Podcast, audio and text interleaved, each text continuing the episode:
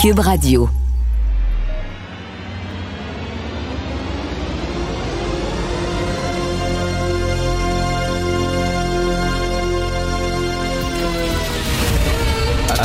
Attention, cette émission est laissée à la discrétion de l'auditeur. Les propos et les opinions tenues lors des deux prochaines heures peuvent choquer. Peuvent choquer. Oreilles sensibles s'abstenir. Richard Martineau. Martino. Un animateur pas comme les autres. Richard Martineau. Cube Radio. Bonjour, bon mercredi tout le monde. Merci d'écouter Cube Radio. Le monde est divisé en deux, je l'ai toujours dit. Tu es soit Batman ou soit Superman, soit Beatles ou soit Rolling Stones, soit Netflix, soit Crave. Euh, et pour ce qui est de la campagne, pour les gens qui demeurent dans la grande région de Montréal, t'es soit Laurentide ou soit Canton de l'Est. Hein, c'est vraiment t'es un ou l'autre. J'ai toujours été canton de l'Est. J'ai toujours préféré les cantons de, l'Est aux, euh, Laurentides. Pourquoi? Tu vas dans, dans l'Estrie et tu vois des vieilles granges, des maisons ancestrales, tout ça. Alors que dans les Laurentides, on aime le neuf. Hein, tout est en aluminium, en tôle ondulée. Euh, on- c'est neuf. Et pourquoi l'Estrie, c'est plus beau que les cantons de l'Est? Je sais pas si Tom m'écoute, Tom Mulcair, mais je pense qu'il va être content. Il y a des anglophones dans l'Estrie. Il y a des anglophones dans les cantons de l'Est et les anglophones, ils protègent leur patrimoine architectural, leur patrimoine bâti. C'est pour ça que c'est plus beau. Alors que dans les Laurentides, c'est surtout francophone. Puis les francophones, souvenez-vous, euh, la génération de nos parents, de mes parents à moi, quand tu avais 16 ans, comme cadeau, ton père te donnait un dentier. Tu faisais enlever toutes les dents, mettais un dentier en plastique. C'est tellement plus beau. C'est tellement plus commode. C'est un peu ce qu'on fait avec l'architecture, les francophones. Regardez ce qu'on fait dans les Laurentides. Le domaine de l'Estérel. Le domaine de l'Estérel, c'est un hôtel, un domaine récréo-touristique à Sainte-Adèle. Oui, euh, il était un peu vétuste. Oui, il, était, il avait besoin de rénovation, il avait besoin d'amour, il avait besoin d'être renippé, mais c'était un des rares complexes totalement hors déco. C'était magnifique. Ah, On t'a mis le bulldozer là-dedans, toi. Il y a un entrepreneur, lui, dit, on va tout scraper ça à terre. Dans les cantons de l'Est, un truc comme ça, là, on l'aurait gardé, on l'aurait rénové. Les anglophones auraient fait ça parce que, je sais pas, ils ont un attachement à leur architecture, eux autres. Là. Puis ça aurait été super beau. Tu vas dans, les cantons de l'Est, puis t'envoies des complexes comme ça. Dans les Laurentides, tu- on va te sacrer à terre, puis on va mettre quelque chose de neuf, en plastique, puis ça va être beau. Alors voilà pourquoi j'ai toujours préféré les cantons de l'Est aux Laurentides. Je trouve que c'est un scandale qu'on ait mis le bulldozer dans quelque chose d'aussi beau que le domaine de l'Estérel à Sainte-Adèle, un endroit que je connaissais bien. Euh, vous avez vu le, le rapport du coroner, euh, Madame euh, Kamel, elle disait entre autres qu'il fallait, il fallait mettre de l'argent dans les soins à domicile. Euh, puis je pense que tout le monde s'entend là-dessus. Mais à la CAQ, non, on préfère la maison des aînés. Oh, ça, c'est flash. Hein? Pourquoi mettre de l'argent dans les soins à domicile? Parce que les personnes âgées, vous les connaissez, vous avez des grands-parents, ce qu'ils veulent, c'est rester à la maison le plus longtemps possible. Ils veulent pas partir, ce qu'on appelait, nous autres, casser maison. Les vieux disaient ça, je veux pas casser maison. Ça me tente pas de m'en aller quelque part, je veux rester chez nous. Alors, on devrait mettre de l'argent dans les soins à domicile, mais la CAQ aime ça, les projets flash. Puis la maison des aînés. Regardez ça, le nombre de projets flash qui montrent que la CAQ, finalement, est un gouvernement de marketing. Les espaces bleus. Il va y avoir des musées dans chaque région qu'on va construire là, sur, puis qui va montrer l'histoire de chaque.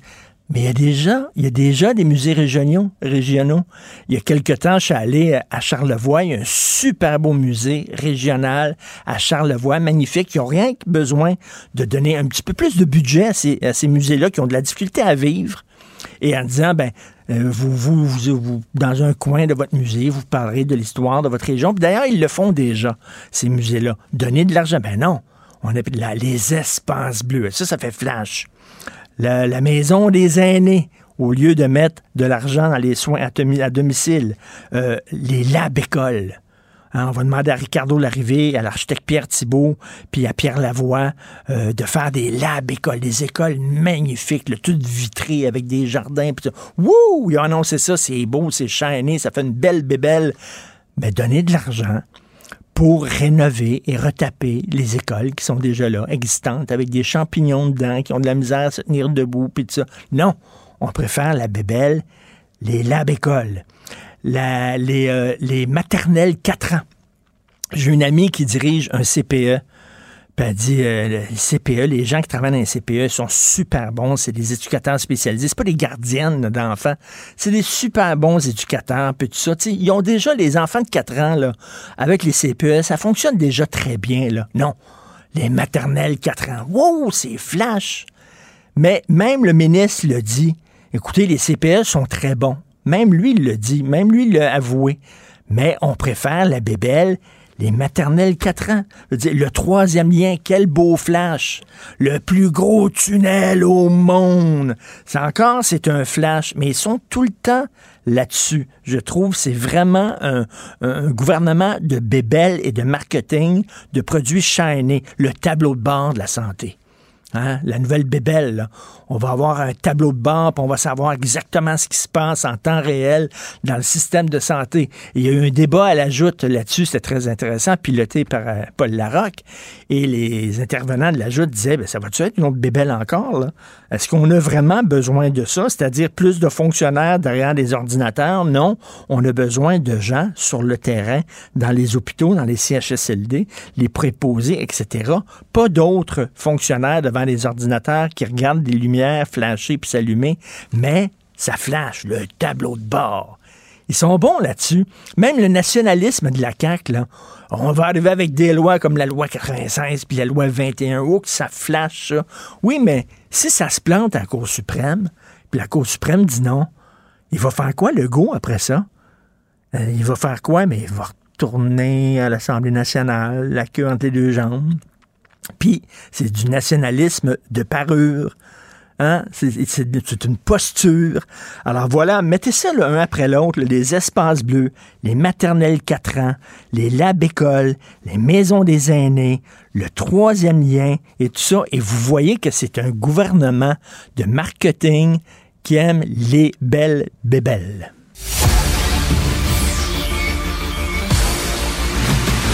Jean-François Lisée. On va juste dire qu'on est d'accord. Thomas Mulcair. Je te donne 100 raison. La rencontre. C'est vraiment une gaffe majeure. Tu viens de changer de position. Ce qui est bon pour Pitou est bon pour Minou. La rencontre. Lisée. Mulcair. Alors Thomas, ça a l'air que le gouvernement Legault est victime de désinformation. Et là, c'est la première page de De Gazette. Le gouvernement, je sais que tu en as débattu hier avec Jean-François. Est-ce que les anglophones vont pouvoir avoir des soins de santé en anglais? Toi, tu disais non. Jean-François disait oui. Là, Legault a dit non, non, non. On est victime de désinformation. C'est certain que vous allez pouvoir avoir des soins en anglais. Mais dans De Gazette, il y a un avocat qui est interviewé puis dit, je m'excuse, j'ai lu la loi. Hmm, c'est pas sûr. Alors, il faut revenir là-dessus. Oui, ça fait deux avocats qui vont vous dire que c'est pas sûr. Et il y a un aveu intéressant de la part de Christopher Skeet, qui est membre du caucus de M. Legault et son porte-parole avec la communauté anglophone. Dans un article de CTV publié hier soir, euh, ce qui est intéressant, c'est que Legault dit ce que, ce que tu viens de citer là, Richard, c'est-à-dire, bon, non, non, il n'y a pas de problème. Et Skeet dit, ben, en fait, puisque le système est basé sur des plaintes, il ne devrait pas avoir de poursuite contre des personnes qui utilisent l'anglais pourvu qu'il n'y ait pas de plainte à l'OQLF. Allô, s'il n'y a aucune intention d'affecter les droits de l'accès aux services en anglais dans le réseau de santé et services sociaux, pourquoi c'est dans la loi 96? Ça fait quoi? Parce que ce que ça fait, comme dit si bien Michel COG dans la presse aujourd'hui, ils sont en train de serrer des vis et qui est en dessous des vis, la communauté anglophone, puis son accès à ces services. Et il y a un choix de termes qui est intéressant aussi parce que tu as, bien cité euh, Legault. Il n'a pas dit mes informations. Tu sais, on peut se tromper hmm. dans l'information. Ça, c'est la différence entre dire quelque chose qui n'est pas la vérité parce qu'on se trompe, on ne connaît pas les faits, et intentionnellement dire quelque chose qui n'est pas la vérité. Ça, ça s'appelle mentir. Donc, ce que le gars est en train de dire, il dit pas l'information que vous avez est erronée. Il dit les gens qui propagent cette information sont en train de vous mentir. C'est une accusation très grave venant d'un premier ministre d'une province, alors qu'il s'agit justement d'une question d'accès aux services de santé et aux services sociaux. Et Jean-François, si une loi est mal comprise, c'est peut-être parce qu'elle est mal écrite et mal rédigée, mal expliquée. Qu'est-ce que tu en penses?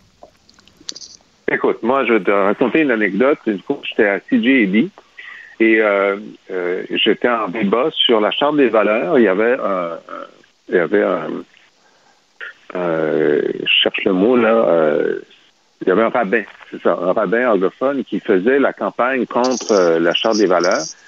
Et euh, il était très sympathique, il y avait sa position, moi j'avais la mienne. Et après l'entrevue, il me dit, vous savez, M. Lisée, il y a plusieurs des arguments que vous avancez. C'est la première fois que je les entendais. Et je ne savais pas que l'hôpital juif, le Jewish, était exempté de la loi. J'ai dit, c'est quand même extraordinaire hmm. que tu savais pas ce qui était écrit dans la loi. Alors, il y, a, des gens qui, euh, de bonne foi, je suppose, euh, font, font des déclarations, mais ils sont tellement craqués contre une, un projet de loi que c'est leur vision du projet plutôt que le projet lui-même. Alors, écoute, moi, j'ai lu en ondes avec vous euh, cette semaine le fait que euh, la loi écrit que l'administration publique va parler en français, sauf dans les cas de la santé, de la justice naturelle et des urgences. Alors, on peut essayer de croire que dans les règlements ou autrement, ça ne sera pas le cas, euh, que la loi sur, euh, la, santé et les services sociaux s'applique, que les, tous les établissements désignés euh, anglophones ont l'obligation de faire des, euh, des plans d'accès euh, pour les personnes qui se présentent en parlant anglais. On veut dire, malgré tout ça, je suis pas mal sûr qu'il n'y aura pas de service en anglais. Ben, comme je le disais à Tom, on verra, mais pour moi, je n'ai pas d'inquiétude. Mais je ne peux pas empêcher les gens d'avoir des inquiétudes. Euh, Tom, dans le sub... La plupart des règles d'interprétation sont en latin, puis je ne commencerai pas à parler en latin à matin, mais je veux dire ceci. Quand tu as une disposition dans une loi, c'est supposé d'avoir un effet. Les dispositions d'une loi doivent se lire les unes à l'égard des autres. L'effet combiné de l'ensemble de ces dispositions-là, fais-moi confiance, je les ai lues. L'effet combiné, c'est de réduire l'accès aux services de santé, services sociaux en anglais, c'est irréfutable.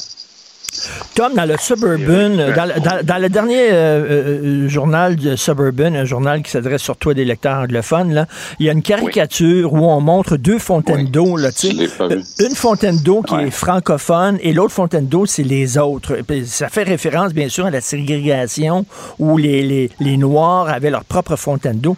Et là, tu dis, est-ce que ah, ça... Ils sont en train de se tirer dans le pied, vraiment, les anglophones, en, faisant des, des, des exagérations comme ça voyons. Richard, la, la, personne dont on parle le plus du côté anglophone, c'est un certain Richard, Richard, c'est quoi son nom de famille? Marty quelque chose, là. Ah, et moi, je réponds toujours, ben, c'est une opinion. Fais, ton hmm. opinion, exprime-la. Et Martineau est en train d'exprimer son opinion. Franchement, Richard, est-ce qu'on va commencer à se plaindre parce que non, on n'aime pas une caricature dans un journal qui, soit dit en passant, oui, s'adresse à la communauté anglophone, mais disons juste, euh, il pas coast to coast. Puis c'est vraiment ça le sujet. Richard Martineau, je vais toujours me battre pour défendre ton droit d'avoir ton opinion. Je, je vais, et, je, et, je, dis aux gens, exprime ton opinion. et Martineau a le droit à son opinion. On vit dans un monde où il y a un hmm. choc des idées et des opinions. Mais franchement, si, si tu n'aimes pas cette caricature-là, ben, arrête de lire le Suburban. Jean-François, toi, est-ce que tu as quelque chose à dire là-dessus ou euh, tu, la trouves ben, drôle, la caricature? Oui, ben, je vais dire ceci. La communauté anglophone euh, au Québec, c'est 8% de la population. Le réseau de la santé anglophone embauche 45% des employés de la santé. Alors, si tu veux faire une caricature sur euh, la grosseur euh, de, de l'abreuvoir pour les anglophones et les francophones, ça devrait être la caricature inverse, et de loin. Mais les gens ont le droit de faire des caricatures qu'ils veulent. Tom, tu veux nous parler de Pierre Poilièvre et euh, de la crypto-monnaie? Ouais. ça, j'ai vraiment trouvé ça intéressant. Parce que Pierre Poilievre, rappelons-le, il tweet depuis le début de sa campagne, puis même avant, il faudrait que les gens investissent plus dans Bitcoin, dans les crypto-monnaies. C'est bon. Parenthèse, au cours des six derniers mois, le Bitcoin a perdu 50 de sa valeur. Oh boy! Ça, c'est le gars qui dit que le gouverneur de la Banque du Canada est un illettré économique. Et lui est en train de dire aux gens d'acheter du Bitcoin. Mais il n'y a pas juste ça. Il est justement propriétaire d'intérêt dans une compagnie qui s'appelle Purpose Bitcoin. La raison pour laquelle on sait ça, c'est qu'il a dû le déclarer dans les déclarations formelles qu'on fait auprès du commissaire à au fédéral.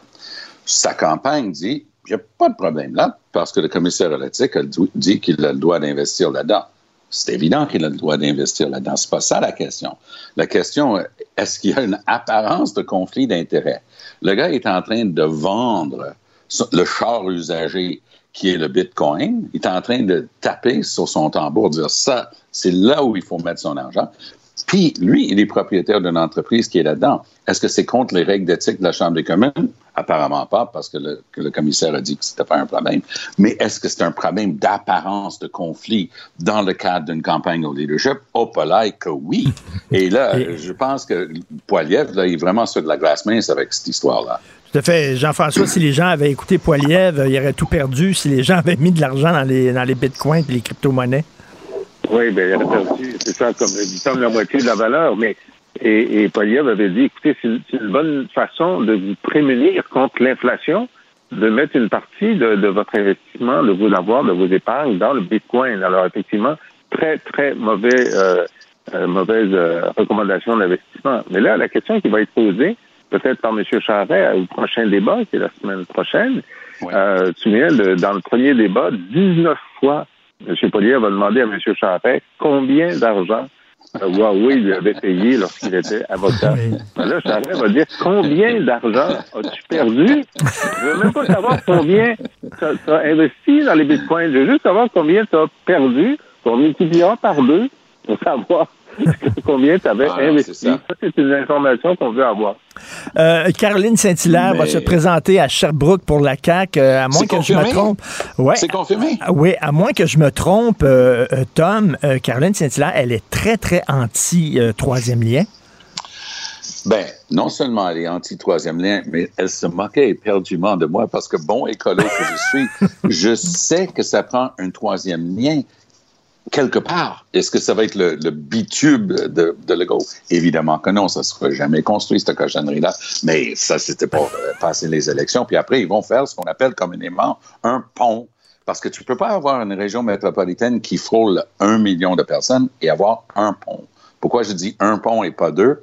Parce que le pauvre pont du Québec est tenu en place avec sa propre rouille. Ben le pont Pierre-Laporte a eu des gros problèmes de réfection. Il y a déjà plus de 50 ans. Lui aussi, il, tire un peu de la patte. Donc, il va falloir qu'on soit sérieux, qu'on dise qu'on a besoin d'un troisième lien. Mais Carole, Caroline, honnêtement, j'ai rarement eu autant de plaisir à me poigner avec quelqu'un à la joute. Nos bras de fer étaient pour moi épiques. On, puis on, aimait se détester en ondes, mais en blague, évidemment. mais il y a une chose, une chose beaucoup plus sérieuse avec la candidature de, Caroline Saint-Hilaire. Si je peux dire, j'ai siégé avec elle à la Chambre des communes. Caroline est une souverainiste, euh, pour le dire en blague, tendue. C'est-à-dire, c'est irréfutable. Elle ne changerait jamais son fusil d'épaule. Hmm. Là, ça va être intéressant. Est-ce que hmm. c'est une manière pour Legault de dire l'attente de la CAQ est tellement large que j'accueille même des gens qui ne renonceront jamais? Est-ce que Caroline Saint-Hilaire va jouer le jeu de François Legault et dire ben je demeure souverainiste mais j'accepte que c'est pas pour tout de suite. C'est vraiment un problème pour, pour Legault. Il doit faire très attention sur quel pied il va danser avec Caroline Saint-Hilaire. Jean-François, parce qu'elle ne renoncera jamais à, sa fidélité à la cause souverainiste. Jamais. Jean-François, qu'est-ce que tu en penses? Ben, euh, la question est bonne parce que effectivement, maintenant, si on est candidat de la CAQ, on est d'accord avec le programme. Le programme ne dit plus que pendant dix ans, on va s'occuper de l'économie puis on verra après. Non, le programme dit le projet de la CAQ s'inscrit dans le Canada. Et sous-entendu pour toujours. Hein? Et M. Legault avait bien dit en anglais, quand est-ce qu'il va y avoir un référendum? Never, never, never. C'est long, ça. Surtout le troisième never, là. Alors, c'est comme le troisième lien. C'est le troisième never. Oui, le troisième never. qu'est-ce que Mme Saint-Hilaire va dire? Est-ce que euh, elle, elle, va devoir faire une profession de foi, pas nécessairement pro-canadienne, mais non souverainiste. Elle, elle devra dire qu'elle a abandonné l'espoir pour, euh, pour Never, Never, Never. Voilà. Alors, ben, c'est ça. C'est ça. c'est exactement ça. Puis comme je dis, en fait, même si on est à pôles opposés dans nos opinions, moi, je respecte énormément quelqu'un qui a une opinion immuable. Parce que les électeurs savent, eux, sur quel pied danser. Votez Caroline Saint-Hilaire, on vote pour une souverainiste, fin de la discussion. Mais j'ai hâte de voir comment elle va rationaliser ça. Puis Makakoto, on n'a qu'à lire ses écrits. Ben oui. Il est tout aussi catégorique qu'elle. Donc, c'est vraiment. C'est la, la, coalition Avenir Québec. Hein. Il y a des libéraux déçus, il y a des péquistes déçus euh, sous la grande tente de François oui, mais, Legault. Mais, je, pense que Jean-François vient, vient de le dire si bien. C'est-à-dire que tu ne peux pas souffler chaud et froid en même hmm. temps. La version anglaise est beaucoup plus drôle. On ne peut pas sucer et souffler en même temps. You, you, can't, you can't suck and blow at the same time. Mais, c'est vrai, c'est une expression classique. Elle n'a rien de cochonne, pareil. Non, non. Euh, mais, mais, mais, tu ne peux pas dire une chose et son contraire et que les deux soient vrais. C'est assez incroyable. C'est quelque chose que j'ai réalisé après 43 ans comme avocat. Tu ne peux pas dire une chose et son contraire et que les deux soient vrais.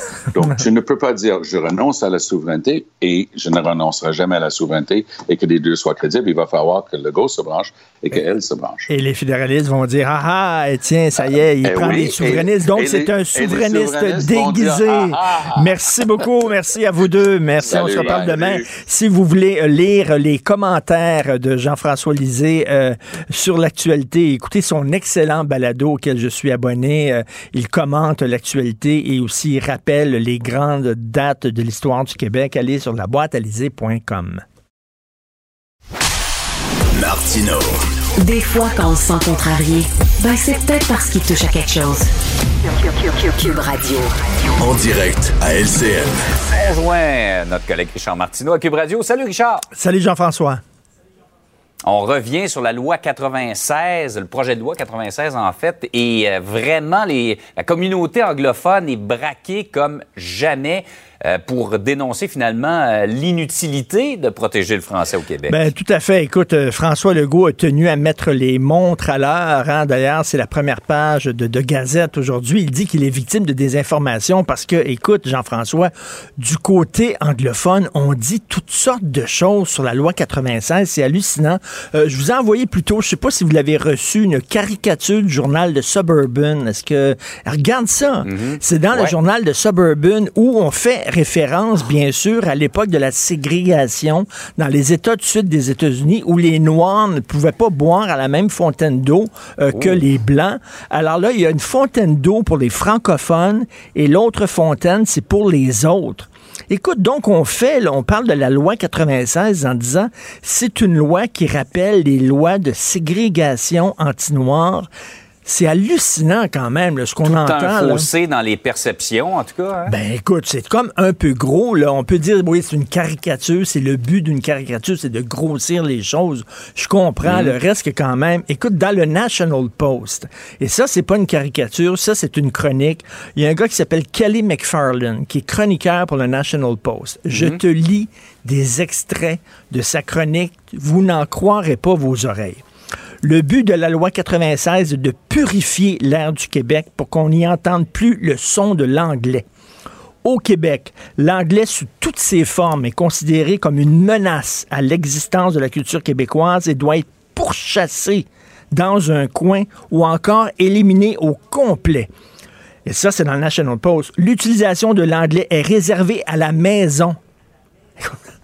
pardon, l'utilisation de l'anglais est réservée à la maison au Québec? écoute, ou à un cercle limité de participants consentants hors d'écoute des francophones qui ne veulent pas être dérangés par des rappels de son existence.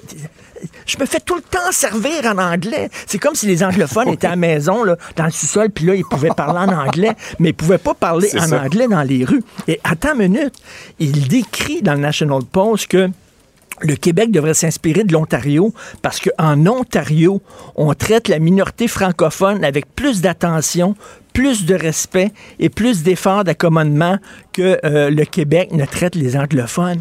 Attends une minute, là. Les francophones de l'Ontario sont mieux traités que les anglophones du Québec.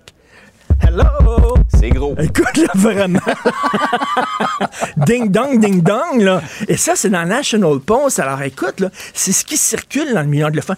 Elle est critiquable, la loi 96. Dans, son, dans sa chronique aujourd'hui, Mario Dumont dit seulement six mois pour apprendre l'anglais aux nouveaux arrivants. C'est peut-être trop court, Mm. effectivement. Mais quand tu arrives avec des affaires de même, il y a comme euh, une fin de non-recevoir de la part des anglophones qui est hallucinante. Ouais, c'est. En tout cas, je sais pas si ce gars-là a mis les pieds au Québec. Ben, Ou voyons. s'il y vient régulièrement, mais en tout cas, ce qu'il décrit n'est pas, n'est pas notre perception Pas de la situation à Montréal. Pas vraiment. autres.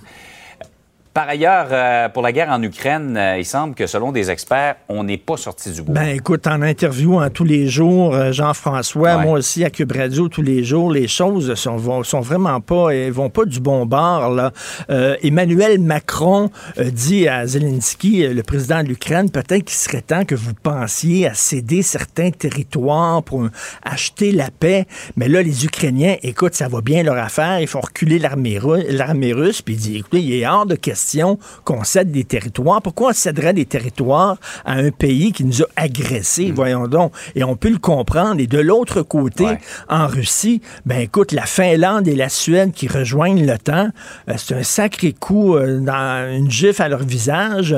Poutine ne veut pas retourner euh, en Russie en disant, ben là, écoutez, on a finalement, on est défait, on, on- on revient. Il, il reviendra pas la queue entre les deux jambes là, en Russie. Donc, non, il faut qu'il se trouve une victoire, quelle qu'elle soit. Ben, Il faut eh, qu'il se trouve une raison d'avoir fait cette guerre-là aussi? Exactement. Et là, ben, ils ont, ils pris Mariupol. Les Russes, euh, ils s'embourbent un peu. Donc, on s'en va vers une guerre qui risque de durer extrêmement longtemps.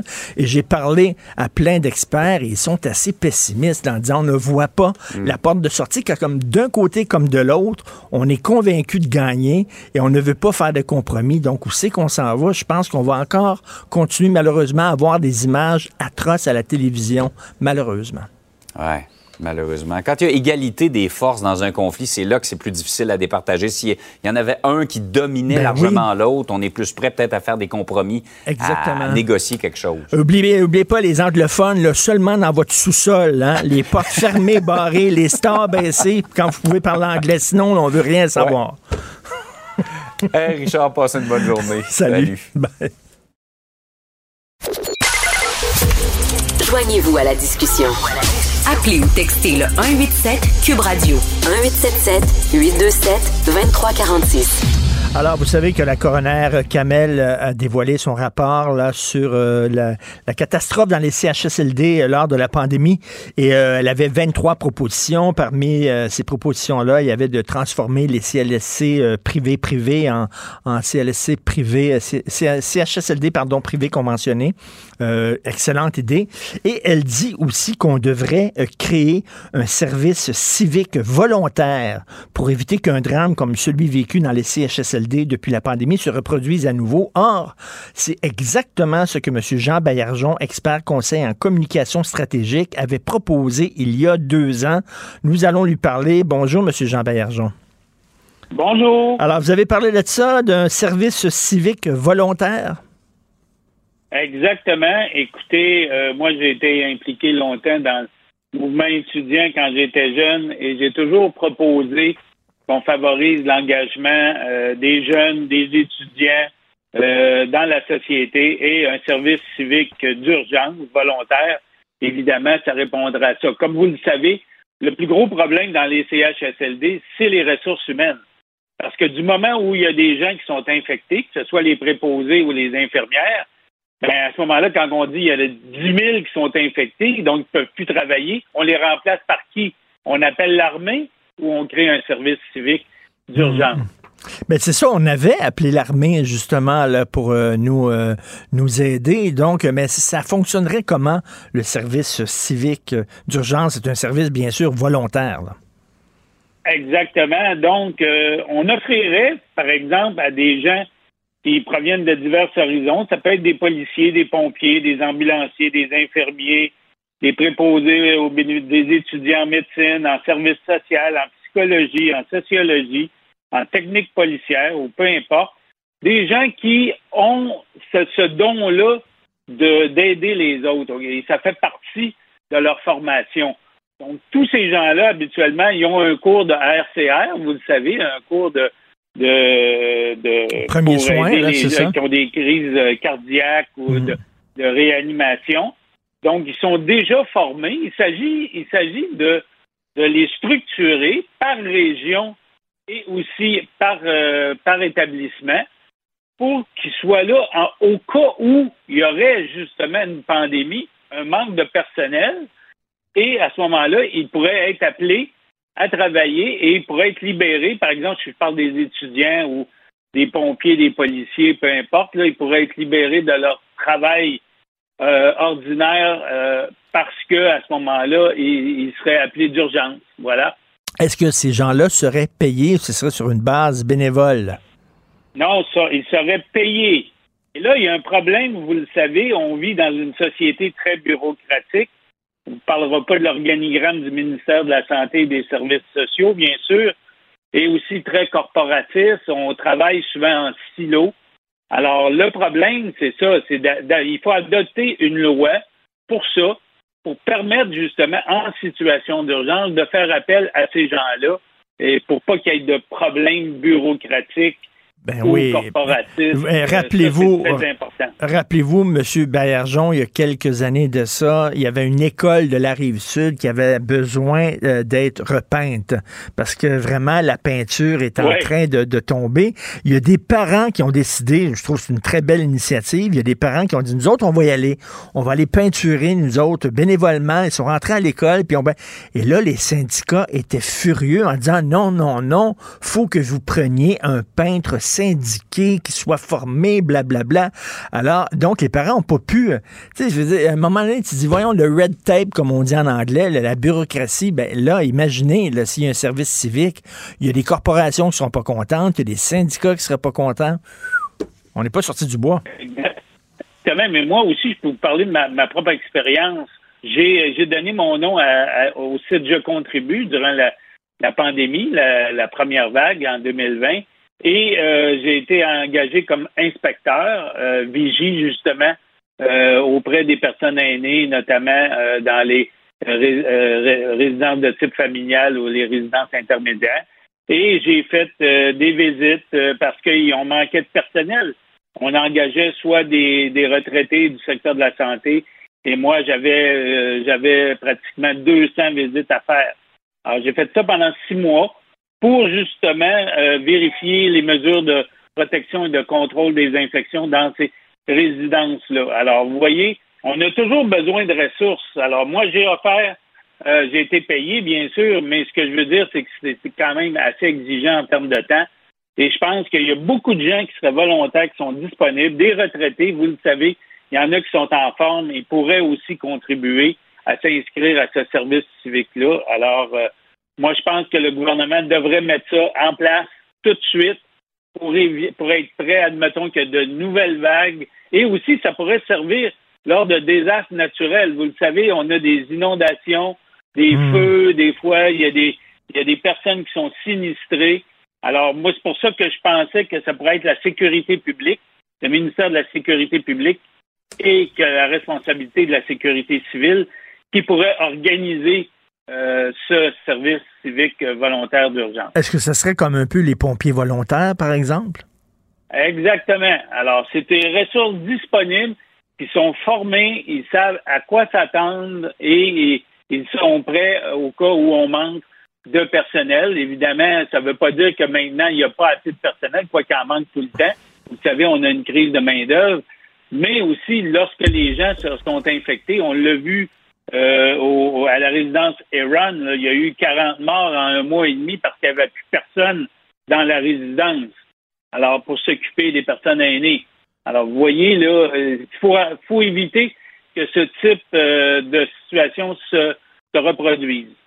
Et mais ça, ce ne serait pas des gens qui travaillent déjà, parce que là, ils ne pourraient pas quitter leur emploi pour faire ça. Ben, c'est-à-dire, c'est-à-dire, écoutez, il y a des gens là, il y a des gens qui travaillent à différents travaillent à temps partiel ou qui sont retraités, puis vous le savez, ils ont des compétences.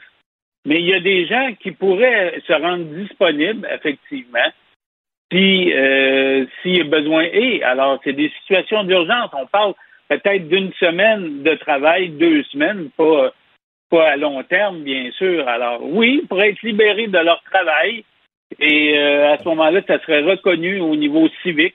D'ailleurs, il faudrait encourager l'engagement civique mmh. à l'école secondaire, au cégep, dans les universités. Moi, je pense que euh, on pourrait donner des cours euh, d'engagement civique et promouvoir ce service. Euh, D'ailleurs, euh, je, je pense, je pense que j'ai déjà vu qu'il y a des écoles, il y a des écoles qui donnent, euh, en fait, si tu fais tant d'heures de bénévolat quelque part, c'est comme crédité comme un cours finalement. Là, tu peux avoir certains crédits. Ben, ma fille est école secondaire, elle a un projet justement d'engagement au niveau international. Souvent, ils font des stages au niveau international. Donc, c'est reconnu dans leur formation. Elle manque à ce moment-là des semaines de cours, mais c'est reconnu comme formateur. Donc, c'est, ça aussi. Il faut que les gens sachent qu'ils n'ont pas juste des droits individuels, mais ils ont des devoirs collectifs envers la société. Et puis, euh, euh, moi, quand j'en, j'en, ai parlé quand j'étais leader étudiant, tout le monde disait bah, tu veux créer un service militaire. Hmm. Ça n'a rien à voir avec un service militaire. C'est un service civil volontaire. Et les gens, ils sont prêts à donner. C'est volontaire, mais vous savez qu'en France, euh, les, les, quoi, les, les, hommes, euh, les filles devraient faire, devaient faire leur service militaire. On a aboli ça. Mais il y a des gens qui disent qu'on devrait même avoir un programme de, de service civique obligatoire. Pendant quelques mois, euh, à, partir de 18 ans, tu fais un service civique obligatoire. Vous n'irez pas jusque-là. Là. Ben, écoutez, on manque de main-d'œuvre actuellement.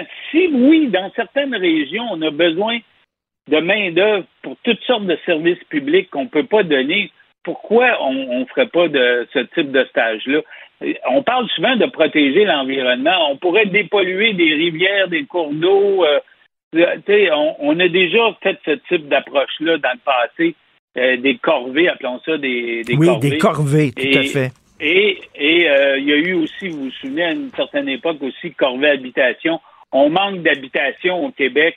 Pourquoi y aurait-il pas des, des, des, gens qui pourraient donner du temps pour aménager hmm. justement des sites euh, et avoir des cours de, pour la construction, pour aider justement à, à, mettre en place des, des, logements sociaux, par exemple, Il faut ou le service à domicile. On manque de main-d'œuvre pour le service à domicile pour les aînés. On le sait, là. Actuellement, vous le savez, il va y avoir 1,2 million de personnes âgées en 2020. Il y en a 1,2 million qui ont 70 ans et plus. Et il y a, des, il y a déjà 3 000 personnes aînées qui sont en attente de CHSLD pour entrer au CHSLD. Hmm. Donc, ces gens-là, si on offre un service à domicile, dans le cadre d'un service civique, qu'est-ce que, qu'est-ce que font les jeunes?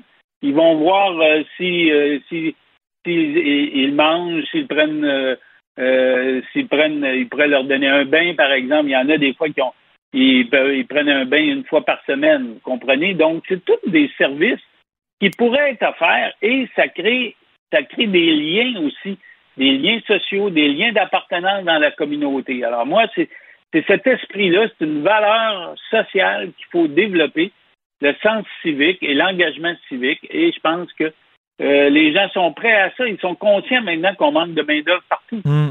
Donc, ils ont nos ressources humaines.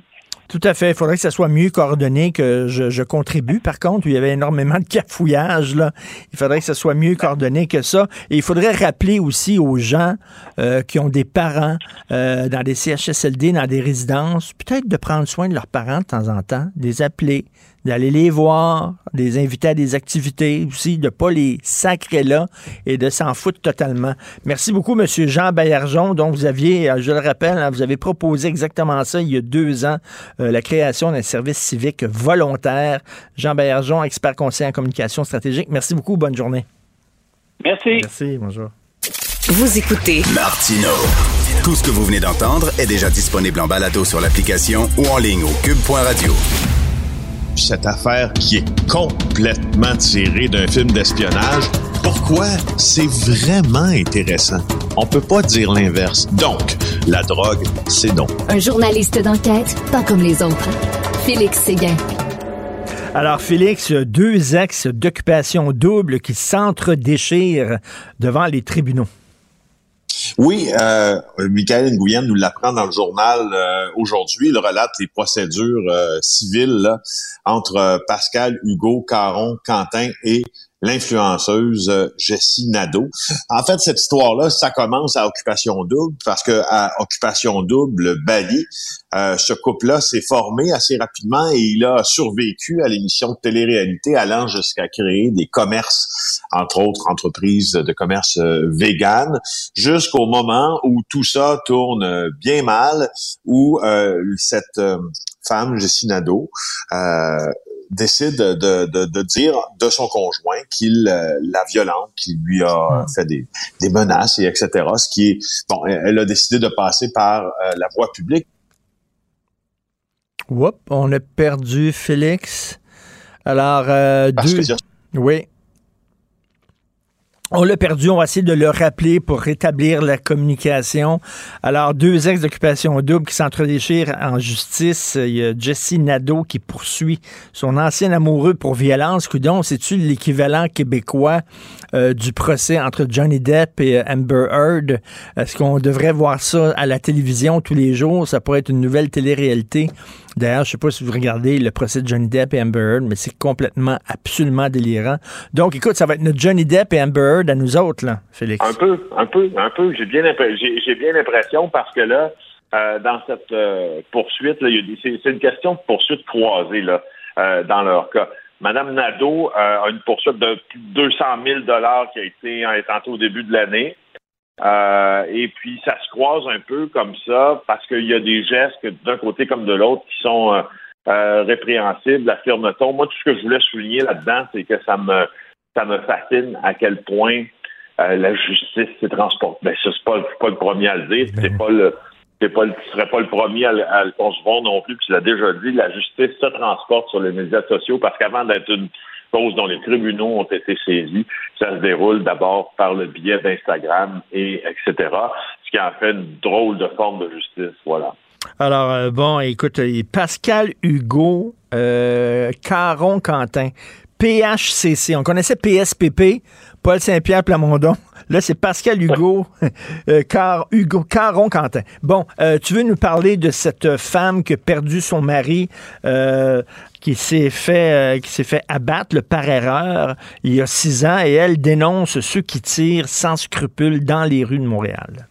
Ouais, là, c'est le sujet principal que je veux développer dans cette chronique-là. Angelo Donofrio, c'est cet homme qui a été abattu euh, de six balles alors qu'il était dans un café italien de Montréal. Euh, et sa euh, femme a suivi les procédures judiciaires énormément. À chaque jour, elle partait en métro du nord de la ville de Montréal et puis elle allait assister au premier procès de ses agresseurs. Elle s'appelle Nina Simone. Ceux qui étaient à procès s'appellent Jeff Joubenteuse et Mbaba Lufio. Alors, ce qu'elle dit aujourd'hui parce qu'elle s'est confiée à ma collègue Valérie Gontier. Et euh, elle dit que cette victime innocente, qui était son mari, M. Donofrio, qui a été atteint par balle dans le café alors qu'on disait en fait le mafieux Tony Vanelli, a un peu bousillé sa vie beaucoup. Et puis, euh, elle déplore la lâcheté des criminels, entre autres, qui ont tiré à travers cette, euh, cette vitre d'un café. Et ce qu'elle suggère, c'est elle va beaucoup plus loin et c'est un peu cet angle-là que je vais aborder avec toi, elle va très loin dans cette affaire-là et propose qu'à Montréal, qu'au Québec, on puisse avoir un programme, en fait, où on va, comment dire, racheter des armes à feu, c'est-à-dire que, par exemple, la ville de Montréal puisse nous donner, euh, puisse donner à quelqu'un qui a une arme à feu, qui a un, un revolver, un certain montant d'argent, alors, 500 dollars pour chaque arme à feu remise volontairement aux policiers, puis 1000 dollars pour dénoncer la personne qui l'a vendue. Euh, alors, c'est un, je te dirais que c'est pas nouveau, mais documentons ensemble qu'est-ce qui va se passer quand ce, genre d'action pourrait être mise de l'avant. Ça s'est passé à Ottawa en 2013. Euh, ça s'appelle des programmes de remise volontaire d'armes à feu. Écoute, en quelques jours 1035 armes à feu, dont un grand nombre de carabines, dans un programme qui s'appelait Pixel pour pistolet. Alors, ça a pris trois semaines. Et là, ça offrait aux citoyens cette possibilité de remettre ton arme à feu, ton arme longue ou ton pistolet ou ton revolver et recevoir un appareil photo numérique en échange. Ça veut dire, c'est il y a 10 ans, les appareils photo numériques étaient plus populaires, mais quand même, ce qui, ce qui, le principe là-dedans, c'est cadeau contre remise volontaire. Et ce qu'on nous disait, c'est qu'on se disait très satisfait des résultats. C'est le chef Charles Bordelot, à l'époque où la police d'Ottawa allait un peu mieux, euh, qui nous disait ça. Il dit ça va rendre les rues de la ville un peu plus sécuritaires. Puis ça a été vrai pendant quelques années. Et beaucoup d'armes de poing ont été ainsi remises. Toronto, 2019, 2700 armes à feu retirées des rues grâce au même programme à, cette époque-là, euh, on avait donné 200 dollars contre une arme longue et 350 contre une arme de poing. C'est un record d'armes achetées. Et euh, ben, ce qu'on s'est dit, c'est que finalement, ça fonctionnait cette affaire-là euh, en plein dans l'année où il y avait eu 96 meurtres à Toronto. 96 meurtres, c'était plus que dans toute l'année au Québec. Mais, Félix, là, euh, euh, elle, euh, bon, son mari s'est fait tuer par erreur par deux gars. J'imagine c'était comme des, gangs, de, des, membres de gangs de rue ou alors des tueurs à gages, quelque chose comme ça. Mais un, vrai bandit, là, qui a un revolver, puis j'imagine qu'il gagne des, des, dizaines de milliers de dollars grâce à son revolver parce que le gars, il est tueur à gages, fait partie d'un gang, il a besoin d'un revolver. Il n'ira pas le, le, le remettre pour un appareil photo numérique, là alors que son revolver, c'est un, un, outil de travail pour lui. Là. Non, mais les, la disponibilité des armes à feu, euh, c'est ce qui est le plus décrié et le plus souvent décrié. C'est-à-dire que si tu réduis de plusieurs centaines d'armes, de milliers d'armes, le potentiel d'armes à feu disponible, soit à voler, soit des armes qui peuvent être perdues, soit quelqu'un qui peut verser dans la mmh. criminalité, par définition, statistiquement, tu, tu réduis le délit. Euh, par contre, euh, je sais que tu, aimes parler de ce sujet-là, c'est pourquoi depuis hier soir, là, je me renseigne encore un peu plus sur ce qui s'est passé à Toronto et ce qui se passe à Montréal, parce que rappelle-toi, euh, je t'avais dit qu'il y avait un consensus chez les criminologues que, euh, et chez les policiers, dans le monde policier aussi, que la situation torontoise, la situation de la ville reine se produisait à rebours un an là, avant que ça se produise à Montréal. Donc, un événement, c'est-à-dire une forme de violence là, sociodémographique d'entre gangs euh, hmm. rivaux qui se produit à Toronto, va se produire un an plus tard à Montréal. Les policiers voient ça, ce qu'on vit aujourd'hui. Toronto l'a vécu. Mais c'est un, un, article qui a quand même attiré mon attention, mais qui date pas d'aujourd'hui, mais qui parle euh, de l'adolescent accusé du meurtre au premier degré par arme à feu de James Robinson. Ça s'est passé dans une école secondaire de Toronto. Et l'assassin avait 14 ans. 14 ans. Alors, il vivait dans un quartier défavorisé. C'était facile pour lui de se procurer une arme à feu. Il l'a fait. Il a tué un collègue de classe. Il est accusé de meurtre prémédité. Alors moi, ce que j'ai, ce que, ce que j'ai à penser, en fait, quand je vois ça, puisque je considère toujours euh, ce consensus policier qu'un an après Toronto, on voit poindre à Montréal les contours d'une forme de violence euh, identique. Hmm. C'est drôle, on dirait que je vois cette tendance-là aussi. Je la constate aussi de tireurs de plus en plus jeunes, hmm. de victimes de plus en plus innocentes et ou de plus en plus jeunes. Tu quoi? J'ai l'impression que malheureusement, ça va arriver ça, à un moment donné. Bien oui. Au Québec. Euh, c'est un peu ça. Fait que c'est de ça non. non, c'est triste. Là, ben, et puis effectivement, euh, on est en retard sur Toronto. Euh, regarde le boom immobilier. Maintenant, nous autres, c'est arrivé ici. Le prix des maisons qui augmente à Toronto, ça fait très longtemps que c'est le cas. Et donc, la criminalité, effectivement, le phénomène de Toronto va se transposer ici. Et comme tu dis, avec des victimes de plus en plus, de plus en plus de victimes innocentes et de plus en plus de tireurs jeunes, adolescents, c'est pas des bonnes nouvelles. Écoute, en terminant, je sais pas si tu t'intéresses aux ovnis. Mais hier, aux États-Unis, le Congrès américain, c'est pas rien, là. C'est pas une gang de coucous, dans leur cave, dans leur sous-sol. Le Congrès américain a commencé des audiences publiques sur le phénomène euh, des phénomènes aériens non identifiés. Tu te souviens probablement du vidéo qui circulait où le Congrès avait, avait, avait dévoilé des vidéos qui avaient été prises par des pilotes d'avion Mhm. d'objets Ah, dans le ciel, dans, d'objets dans le ciel qui étaient vraiment bizarres. Euh, Qu'est-ce que tu penses de ça, toi? Ben, moi, je me suis toujours intéressé euh, un peu aux ovnis, mais je m'intéresse encore plus à ceux qui s'intéressent aux ovnis. Certaines fois, parce que je trouve qu'ils, je, je- je trouve qu'ils, dans, dans un certain sens, les plus sérieux d'entre eux, je trouve qu'ils mènent, du moins au sein, euh, pas plutôt, euh, qu'ils mènent à, à l'encontre du gouvernement américain, une cabale que j'aime pas mal, c'est-à-dire les objets volants non identifiés. Là, pas de- puis il, il, il cantonne bien, il, je veux dire, il trace bien les contours du débat. là. Un, ob- un objet volant non identifié, c'est ce que c'est? C'est un objet volant non identifié. C'est pas une extraterrestre. Hmm. Donc, ils, ils partent avec cette base-là que les phénomènes aériens non identifiés, C'est ça. on en voit de plus en plus. Puis pourquoi ne pas euh, ne pas nous donner euh, un, un accès plein et entier à ce que vous euh, documentez? Parce que principalement, il y a beaucoup de pilotes de chasse hein, de l'armée qui sont témoins de ces phénomènes-là parce qu'ils volent plus haut, parce qu'ils volent beaucoup aussi. Et, euh, et bref. euh, et- tu sais, euh, Joe Blow, dans son sous-sol, va dire Ah ah, c'est un phénomène non identifié, donc c'est des extraterrestres. Eux autres disent non, Ah. mais ce qu'ils veulent savoir, c'est est-ce que c'est un- une arme euh, qu'on connaît pas, un avion supersonique qu'on ne connaît pas, qui est développé par, euh, je sais pas, un, un- un pays quelconque? C'est ça qu'ils disent. Ils partent pas là, de, de- de- de l'idée de départ que ce sont des extraterrestres. là. Ben non, puis ça, le, le responsable de l'US, de la US Navy hier, directeur adjoint du renseignement de la US Navy, Scott Bray, euh, a dit que depuis 2000, il y a un nombre croissant d'objets non autorisés ou non identifiés qui ont été aperçus. Et l'effort qu'il a fait hier, c'est pour déstigmatiser, je cite, déstigmatiser l'acte de signaler des observations. Et il a- du même souffle, il affirme aussi qu'il n'y a rien dans ça qui puisse suggérer une origine non terrestre. On dit de- des drones, des oiseaux, euh, Mhm. certains reflets qui prêtent parfois à confusion. Alors, euh, Et bon, c'est ben, ça, ça peut être même des phénomènes. Euh, de Roswell séquer tranquillement.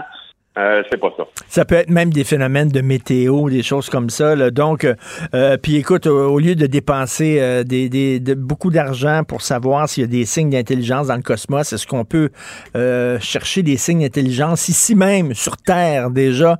Ça serait pas si mal si on en trouvait. Mais- Merci Félix. C'est vraiment bon, t'as raison. Bye. Merci à demain. Bye. Richard Martineau. Les commentaires haineux prennent certains animateurs. Martineau s'en régale.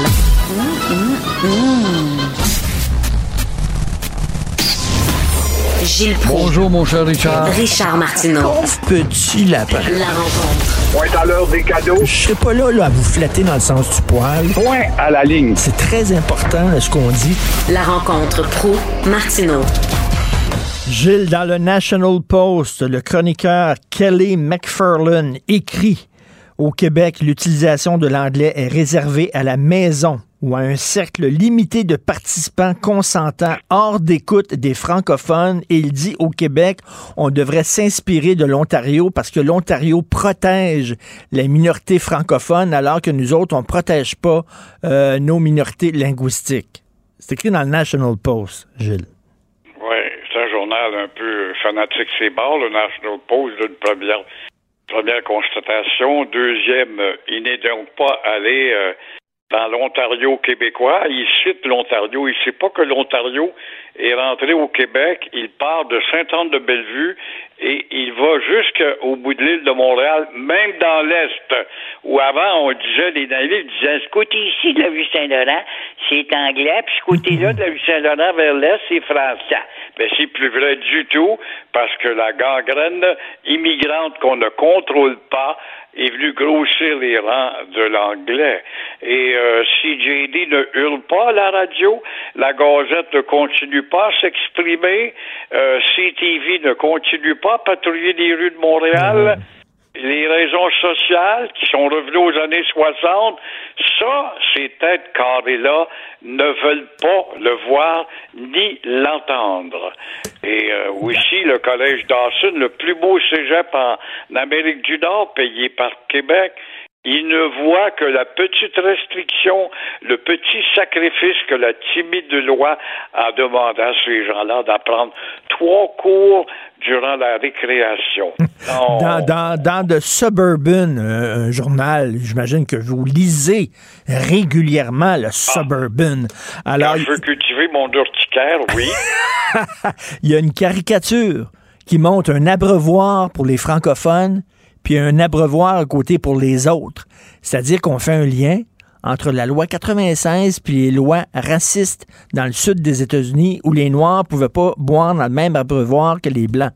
On dit que c'est la même chose dans le suburban. Alors, on ne pourra pas le faire pour l'autobus parce que les riches du West Island viennent dans le centre-ville. Ils travaillent à la PVM, Place Ville-Marie, but I prefer to say PVM. I live in NDG parce que je suis pas capable de dire Notre-Dame de Grâce. Et ils viennent en Mercedes dans le centre-ville. Donc, ils n'auront pas des autobus pour eux, des autobus pour nous. Alors, c'est, ça se peut pas de voir que ça s'éteint pas, ce problème-là. Non. Depuis 1960 qu'on parle de ça, j'ai tout vu ça, moi, tous les acteurs du temps qui ont passé, qui sont morts à soulever les, les deux solitudes. On a-tu joué là-dessus les deux? Ben, c'est encore ça, les deux solitudes. Sauf que la petite solitude, avec son pouvoir d'attraction, d'américanisation, a une emprise grandissante comme une gangrène auprès de l'autre solitude encore très colonisée. Ça, bien sûr, il n'y a pas de hog pour leur expliquer ça. 1200 jours d'attente à la cour des petites créances. Ça n'a pas d'allure, ça. C'est incroyable, pareil. Hein? On est rendu là, les délais sont tellement à la petite créance, qui est un très petit tribunal, euh, 600 jours pour un, 1200 jours pour un autre. Il a acheté une bicyclette à son garçon. La bicyclette est défectueuse. Il va aller à la petite créance, c'est le tribunal des pauvres, qui a été créé par Jérôme Choquette sous le gouvernement de Robert Bourassa pour rendre la justice de rue plus accessible et moins coûteuse. Ça n'a pas marché. Bon, ça marche, mais c'est quand j'entends la responsable, Mme Tremblay, la juge Martine, elle dit euh, écoutez, je manque de juges, je suis pas capable d'administrer tous ces dossiers. On y va pour rien aussi, on va pour enquiquiner. Alors, il faut comprendre dans cette histoire de manque de juges que moi, ce que je comprends pas, comment ça se fait que le Québec a fait diplômer une multitude des milliers d'avocats et surtout d'avocates depuis ces dernières années? Plusieurs de ces avocats ne sont que des petits avocats de clôture. On pourrait les utiliser, ouvrir, mettre un placard dans le journal, les petits avocats de clôture qui crevaient de faim. Pourquoi je ne devenais pas un juge asseoir votre postérieur sur un, beau banc de juge de petite cour pour le petit peuple et les petites causes? Alors, le gars qui a attendu 1200 jours, il a acheté une bicyclette à son garçon, un futur airbête. Si je me fie à la photo du Journal de Montréal avec son chandail rien qu'en anglais, il a peur des ours polaires. J'ai vu ça d'après son t-shirt qui était à la baffe. Alors, son petit gars qui est déjà un airbête, euh, et déjà voit son bicycle par le temps qu'il a pu l'avoir. Il a tellement grandi que le bicycle pour lequel le bonhomme a payé est déjà dépassé. Ça fait plus l'affaire. Ça s'appelle un beau Big Back et un problème d'infantilisme encore une fois. Mais, mais, le, le, système pète de partout. Ça prend deux ans pour voir un psychologue, ça prend trois ans pour passer aux petites créances, ça prend un an et demi pour voir un dermatologue, ça prend. On, vous n'avez pas l'impression que le système est en train de péter? Il manque de tout, il manque de profs, il manque de policiers, il manque de taboire. C'est vrai. Ça prend une demi-heure pour avoir une prostituée, par contre. Tu as des élans de défaillance sexuelle, ça, ça va te prendre de demi-heure. Avoir ça, il y a un gars qui va te trouver. Ça prend 20 minutes à avoir du pot aussi, si tu sais où t'adresser. Oui, puis une arme à feu aussi, La euh. du gouvernement qui rapporte moins que prévu chez M. Trudeau. Alors, tout ce qui est à l'envers va vite. Ce qui devrait être à l'endroit ne fonctionne pas. Et pourtant, la CAQ a été élue avec le thème de l'efficacité rapide. On va vous réparer les routes rapidement et on va vous, vous accélérer la justice rapidement et on le voit, ça ressemble à tous les autres gouvernements auparavant. On est ankylosé dans des machines où on se pile sur les pieds. Ah ben là, t'as pas, ça te prend de papier bleu cette semaine. De, je regrette, j'allais devoir revenir dans deux semaines. Ah bon, tu reviens avec le papier bleu, courbaturé, fatigué. Ah ben là, non, non, ça vous prendrait un papier rose. On a changé de papier depuis ce temps-là. C'est ça la fonction publique de gauche. Puis là, on appelle, puis là, ils disent Votre rappel est important pour nous. Oui, on va vous jouer de la musique. Ben oui, c'est si. Puis après ça, c'est peser 3, puis peser 4, puis peser 2, puis peser 1. Non, non, c'est c'est en train de péter vraiment de partout. Euh, Caroline Saint-Hilaire qui s'en va à la CAQ, mais elle, c'est une souverainiste. hein. Elle, elle est avec Macacoto, c'est une souverainiste, elle l'a jamais caché. Alors Non. là, là, attendez de voir les anglophones encore qui vont dire Ah ben là, ça monte, c'est la preuve que François Legault, finalement, c'est un souverainiste masqué, déguisé. Oui. Mais François Legault a une partie de son cabinet qui est souverainiste, puis l'autre partie est beaucoup plus libérale. Mais euh, Caroline Saint-Hilaire, bien belle fille que j'aime beaucoup, il a fait ses preuves, il n'y a pas de doute. Hey, elle a été mairesse deux mandats, ça lui fait une belle pension. Quatre euh, mandats à Ottawa comme députée euh, bloquiste, encore une méchante séparatiste. Elle n'a pas réussi à séparer le Québec du Canada, par exemple. Fait que ça y fait encore une autre pension accumulée. Et là, elle va accumuler sans doute une pension, parfois se faire élire, puisque le, le, la, la CAQ est censée, est censée être élue. Et Macacoto, qui lui a fait un mandat à Québec comme ministre de la Culture, il n'a jamais cassé les fenêtres, il n'a jamais voulu justement apporter un langage convenable aux écrans du petit cinéma du Québec. Et euh, alors ce couple-là est béni des dieux, il n'y a pas de doute. Mais euh, il y a quand même, Richard, on peut scandaliser, la Gazette dira ce qu'elle voudra. Caroline Saint-Hilaire est une femme efficace et compétente et euh, elle n'a pas besoin de cet argent-là avec les pensions qu'elle a avec son mari. Elle n'a pas besoin. Ça prouve qu'elle veut servir la société maintenant qu'elle vit dans un milieu de villégiature à Sherbrooke où elle pourrait être candidate. Eh bien, c'est un plus pour la CAQ, mais effectivement, elle passe du parti souverainiste à un parti demi-souverainiste.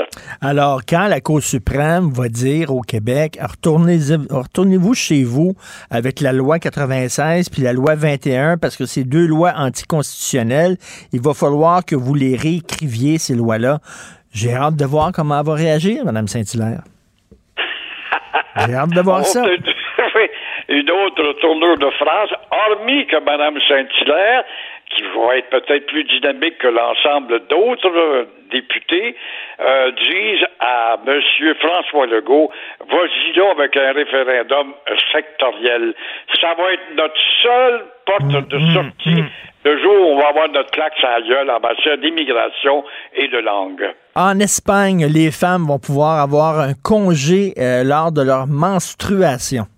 Hey, pense pas que c'est pas du beau progrès, ça. La gauche, et elle qui est évidemment très généreuse en autant qu'elle fait payer le peuple, le gouvernement de gauche de Madrid, hey, on n'est plus à l'époque de Franco, là, hein?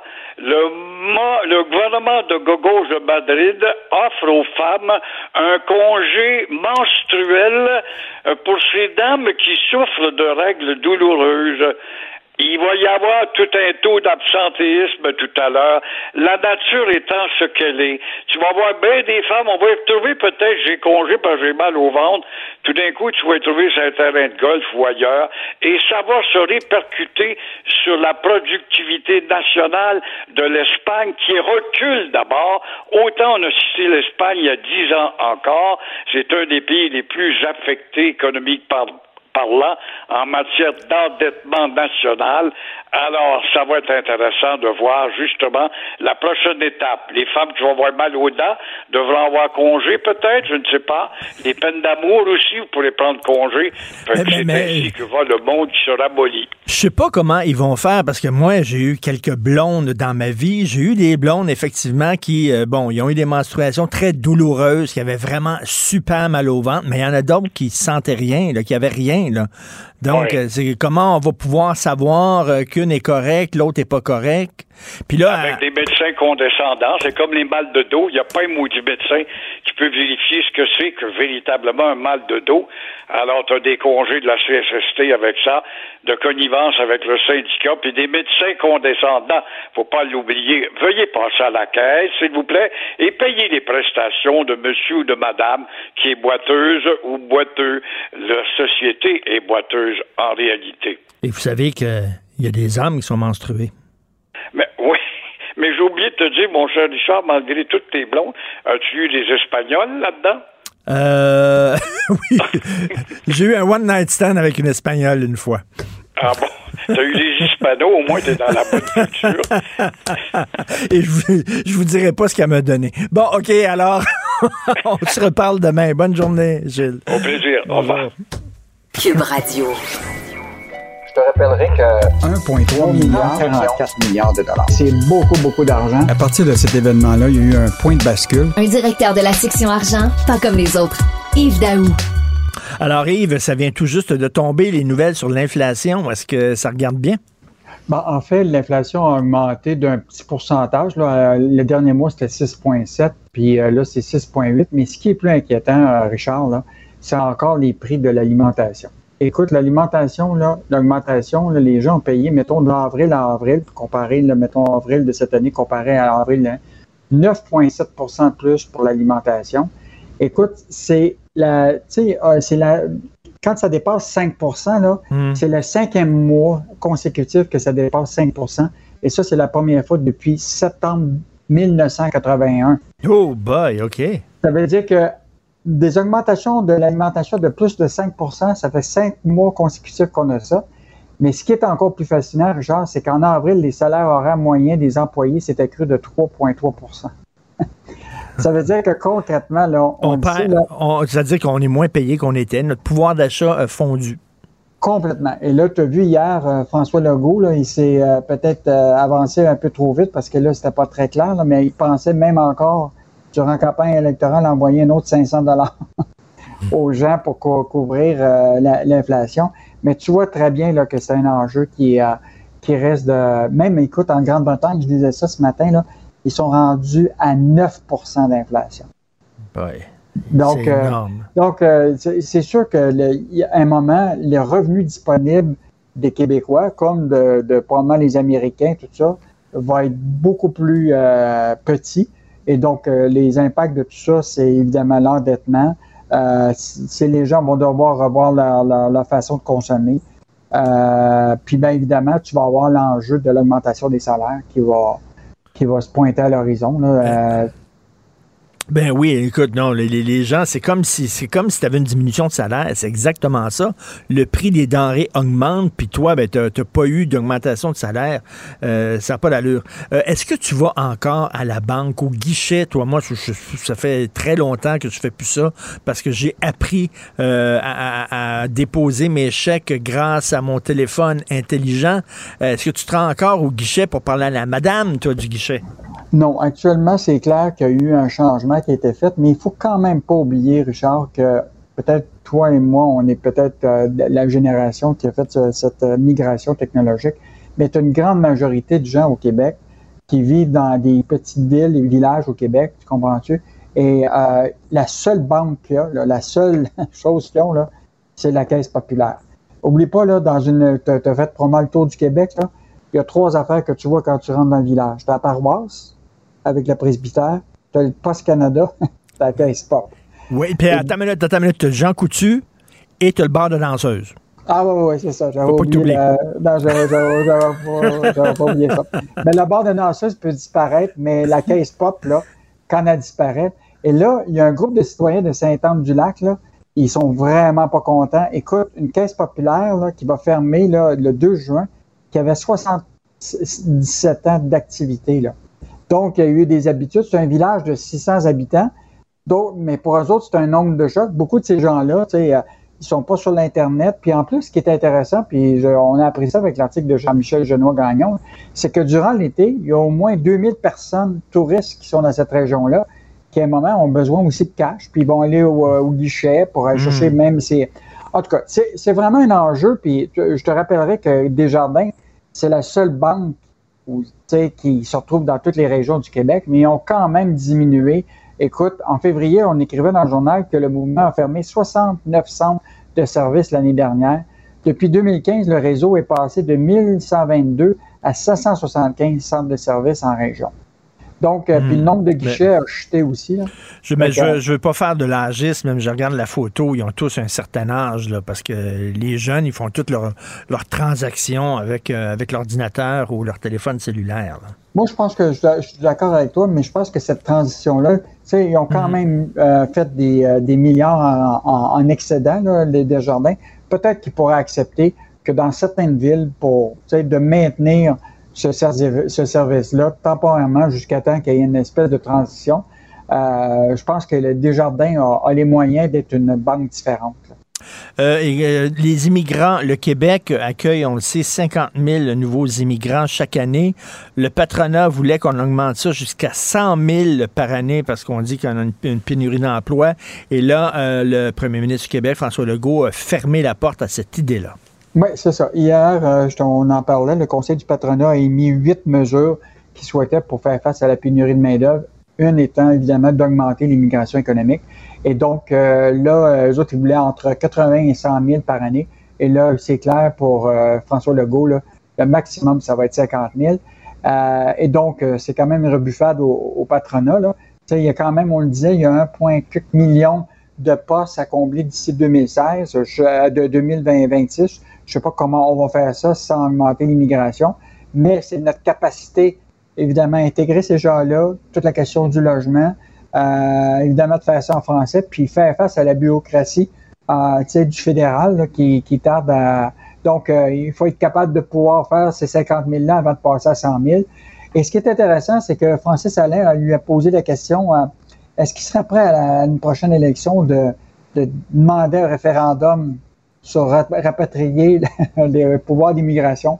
Il était extrêmement silencieux sur cette question. oui, c'est ça. Euh, et euh, Walmart qui fait miroiter des emplois à 200 000 US par année. Écoute, on a hâte de voir si ça va se poursuivre ici au, Québec. C'est que là, ils ont un enjeu, Walmart. C'est, c'est pas juste la question de la pénurie de, main-d'œuvre, c'est aussi la pénurie de, de gestionnaires. Parce que mettons, toi, là, tu voudrais être à la tête d'une succursale de, Walmart, là.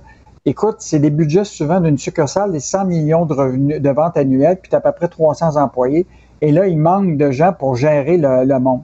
Et donc, là, ce qu'ils ont fait, c'est qu'ils ont développé leur propre programme de formation puis de recrutement, euh, qui s'appelle Collège 2 Carrière. Et donc, là, ce que tu fais, c'est que tu, tu, tu déposes comme tu vas être formé par Walmart et tout de suite, dès cette formation-là, ta première année, tu reçois 65 000 par année. Hmm. Puis pour les deux prochaines années, si tu restes avec eux autres, mais ça peut t'amener à un salaire de 200 000 par, par, par année 200 000? hey, pour, tu sais, Walmart, avant, il me semble que c'était le symbole, justement, d'une grosse entreprise qui payait mal ses salariés.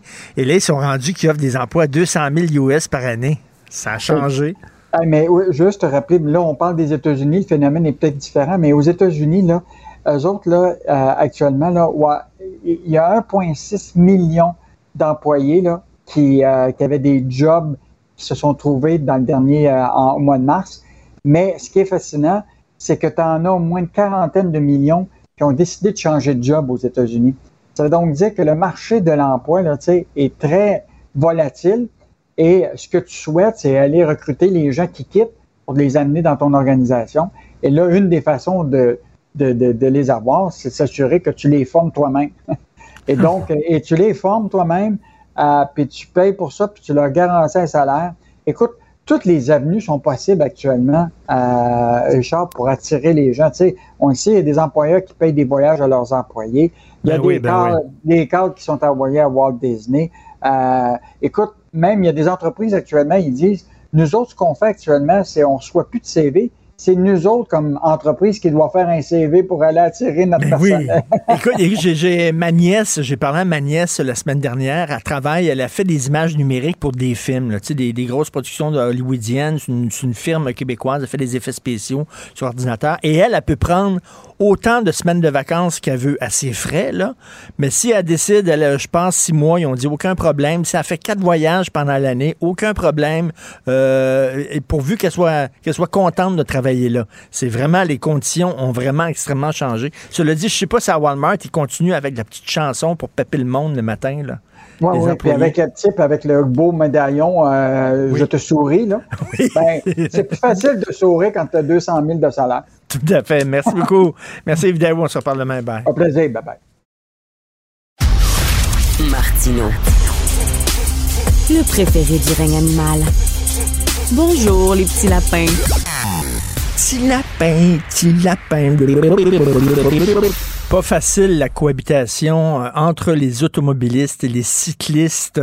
Euh, en 2021, 16 cyclistes sont décédés, sont morts sur la route, alors que la moyenne entre 2016 et 2020 s'élevait à 10 morts par année.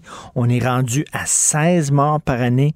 Euh, un mort, c'est déjà un mort de trop, mais 16, c'est vraiment inquiétant. On va en parler avec Mme Magali Bebron, qui est directrice des programmes et porte-parole à Vélo Québec. Bonjour, Mme Bebron. Bonjour, M. Martineau. 16 morts, c'est, beaucoup. Euh, et que- comment, on peut, comment on peut expliquer cette hausse spectaculaire des cyclistes décédés sur les routes? Ben écoutez, euh, en 2020, on avait déjà eu un chiffre proche de ça. On était à 15 morts et on avait un petit peu mis ça sur le compte de la pandémie. Ça nous paraissait être une anomalie après des années et des années de baisse et d'amélioration du bilan routier pour les euh, pour les cyclistes. Euh, donc là, de voir pour une deuxième année ces chiffres être en hausse, c'est sûr que ça nous préoccupe beaucoup. Les causes, elles peuvent être multiples. Bien sûr, il y a toute la question des comportements. Euh, pendant la pandémie, on a le sentiment que les, vides étaient, les routes étaient plus vides, que les gens ont fait plus de vitesse. Mais les comportements, c'est seulement une partie de l'équation. Puis il faut aussi regarder du côté des types de véhicules et puis du côté des aménagements physiques dans les villes, dans les milieux de vie, qui ont une grosse part à jouer quand on parle de sécurité routière. Est-ce que c'est surtout à Montréal, ça, ces décès-là, dans la région de Montréal? J'entendais le, le porte-parole de la SAQ euh, hier nous dire que effectivement 40 des décès de piétons et de cyclistes avaient eu lieu à Montréal. C'est pas surprenant parce que c'est vraiment là que les parts modales de déplacement à pied à vélo sont les plus élevées. C'est là où il y a la plus grande densité. On est amené à cohabiter justement entre usagers vulnérables et le reste des véhicules. Écoutez, je, vais l'avouer, là, euh, à Montréal, il y a tellement de détours, de, travaux, de nids etc. On est tellement euh, euh, arrêté euh, quand on est automobiliste. Soudainement, quand la route se libère, on est comme frustré, puis on a tendance à aller trop vite et à être imprudent. Moi, j'ai remarqué ça. Moi, j'ai ce réflexe-là, puis là, j'essaie de me calmer un peu parce que c'est vraiment pas évident de, de rouler euh, en, en auto sur les routes. faut faire attention. J'imagine que ça peut expliquer aussi ça. Les gens sont impatients sur les routes. Oui, puis avec la pandémie, je pense que notre santé mentale collective a pris un coup. Et donc, euh, toute cette frustration, ce stress, ces difficultés qu'on a pu vivre, c'est pour ça que la première année, on, a vraiment attribué ça euh, à ce genre de comportement. Après, je pense que on est aussi en train de vivre des mutations dans la façon dont on se déplace. Euh, on voit, ça fait beaucoup l'objet de débat, là, la densification des villes, comment on, on fait en sorte de pas euh, s'étaler au, au niveau de l'étalement urbain. Ça veut dire des milieux de vie plus denses, où il y a vraiment une plus grande densité de, de déplacements. On doit apprendre à, à cohabiter les uns avec les autres, mais euh, il faut aussi peut-être, dans certains cas, revoir euh, l'allocation de l'espace et faire des aménagements qui ont de l'allure et qui permettent de gérer euh, mieux, par exemple, les intersections. Donc maintenant, par exemple, à Montréal, quand on crée une piste cyclable, on gère aussi beaucoup mieux les intersections, les feux de circulation. On donne à chacun sa phase pour traverser l'intersection, pour tourner. On évite de cette façon-là les conflits. Et euh, dans, le cas euh, de... En fait, on sait que la moitié des décès cyclistes impliquent des camions lourds qui font euh, généralement des virages et qui, à cause de leurs angles morts, ne voient pas les cyclistes. Alors, en ayant des meilleurs aménagements, on pourrait euh, vraiment améliorer la situation, mais aussi en agissant sur le type des véhicules. parce que la dégradation du bilan routier, on la voit aux États-Unis, on vient d'atteindre le pire bilan routier en 16 ans, et ça, c'est en partie attribuable à l'augmentation de la taille des véhicules, sont plus dangereux pour Hmm. les usagers vulnérables. Et euh, je sais pas si vous êtes déjà allé à Amsterdam, mais je suis allé deux fois à Amsterdam et c'est incroyable là-bas à quel point euh, les autos et les cyclistes cohabitent extrêmement bien, euh, se respectent les uns les autres. On est loin de ça à Montréal. Oui, c'est certain, ça prend un changement de mentalité. Nous, on travaille beaucoup euh, sur l'éducation des cyclistes dès le plus jeune âge. On a des programmes d'éducation au vélo en milieu scolaire. On a rejoint 12 700 élèves depuis euh, depuis 2005, là, des, des jeunes euh, de- depuis 2015, des jeunes de 10-11 ans. Donc, on veut vraiment insuffler et inculquer tous ces bons tous ces bons comportements aux futures générations. Mais à Amsterdam aussi, vous remarquerez que l'infrastructure est vraiment de meilleur niveau. Ben on oui. prévoit euh, on prévoit vraiment euh, pour ce débit cycliste alors, euh, quand on aménage correctement, ben, on a des bons résultats. Et c'est pas une surprise que ces pays-là ont des bilans routiers qui se comparent vraiment très favorablement aux nôtres.